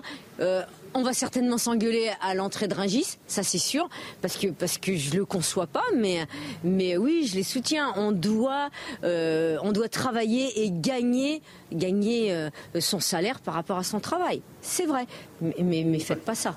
C'est la pire des choses, c'est de se mettre à dos les commerçants. Écoutez, affaire à suivre. On va refermer ce, chapitre. On a Gabriel Attal qui, je le rappelle, s'exprimera tout à l'heure depuis l'Indre-et-Loire. On verra quelles sont ses annonces et si c'est de nature à calmer la grogne des agriculteurs. On va parler de ce sondage à présent. Ce sondage IFOP, paru dans le JDD ce matin, 79% des musulmans résidant en France, qu'ils soient de nationalité française ou non, jugent le mot République comme étant positif. 75% d'entre eux pensent également la même chose de la France. L'enquête révèle également que 42% des musulmans souhaitent que la France accueille moins d'immigrés, contre 18% d'entre eux qui souhaitent que la France en accueille plus. Mathilde Ibanez, vous êtes avec nous en plateau. Ce qui ressort également de cette étude, c'est finalement une population musulmane divisée entre les générations.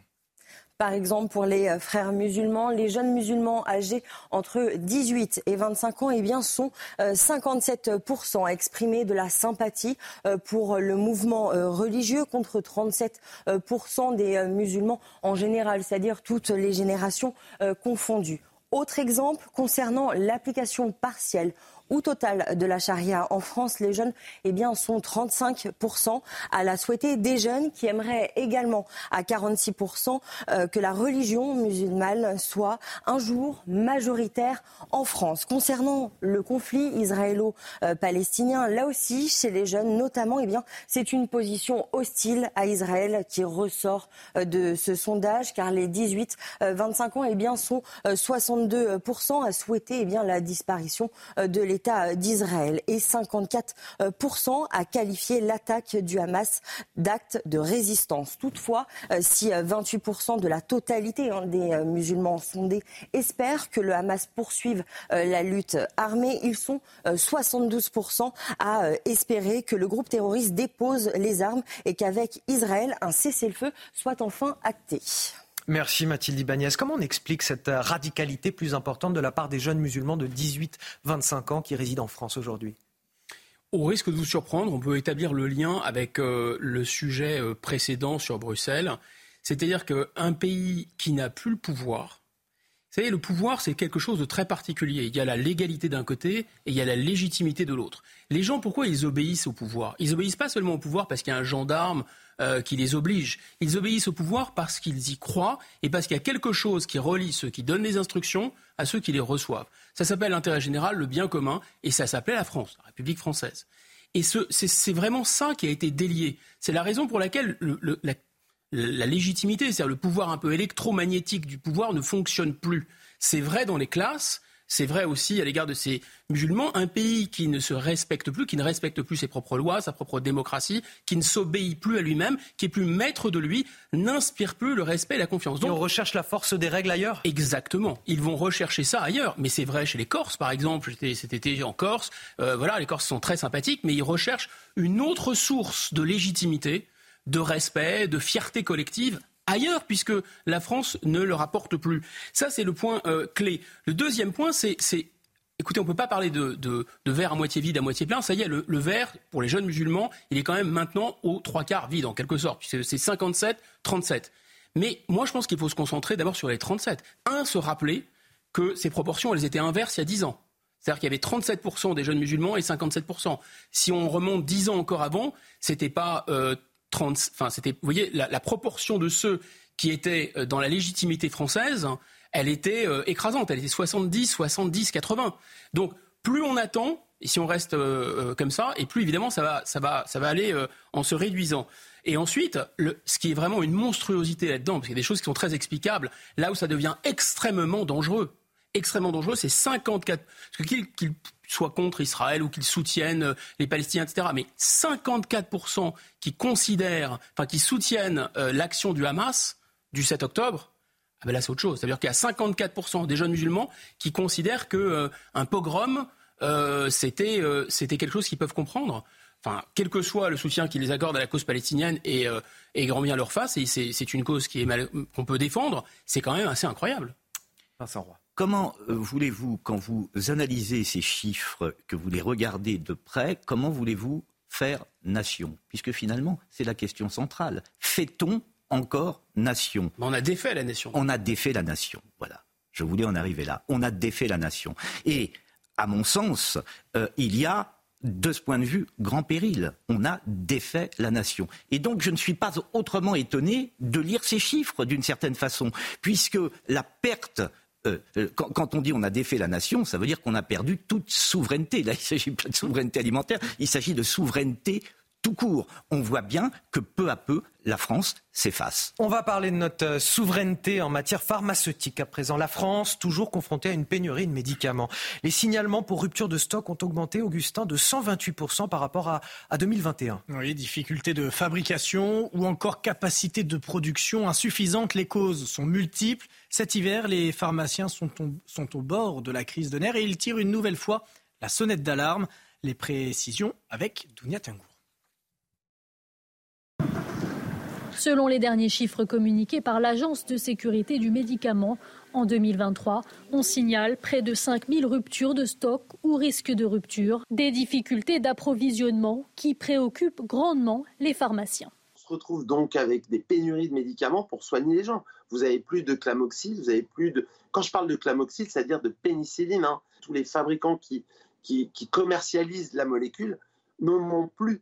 Parmi les médicaments les plus touchés, bien sûr, les antibiotiques, mais aussi les traitements pour les maladies chroniques tels que les anticancéreux ou encore les médicaments cardiovasculaires. On va se retrouver avec des gens qui prennent un traitement pour une maladie longue durée depuis longtemps et qui vont devoir changer de molécule, se rééquilibrer sur des choses. Selon ce syndicat de pharmaciens, les solutions existent. Je pense que tant qu'on est en période de pénurie, il faut que l'on se mette d'accord, les sociétés savantes, pour dire que l'on peut remplacer les choses pour faire gagner du temps aux médecins et aux pharmaciens. Mais il faut qu'on puisse le faire avec un cadre de loi qui nous protège. De son côté, l'Agence de sécurité du médicament appelle les professionnels à anticiper dès à présent les approvisionnements pour faire face à la saison hivernale.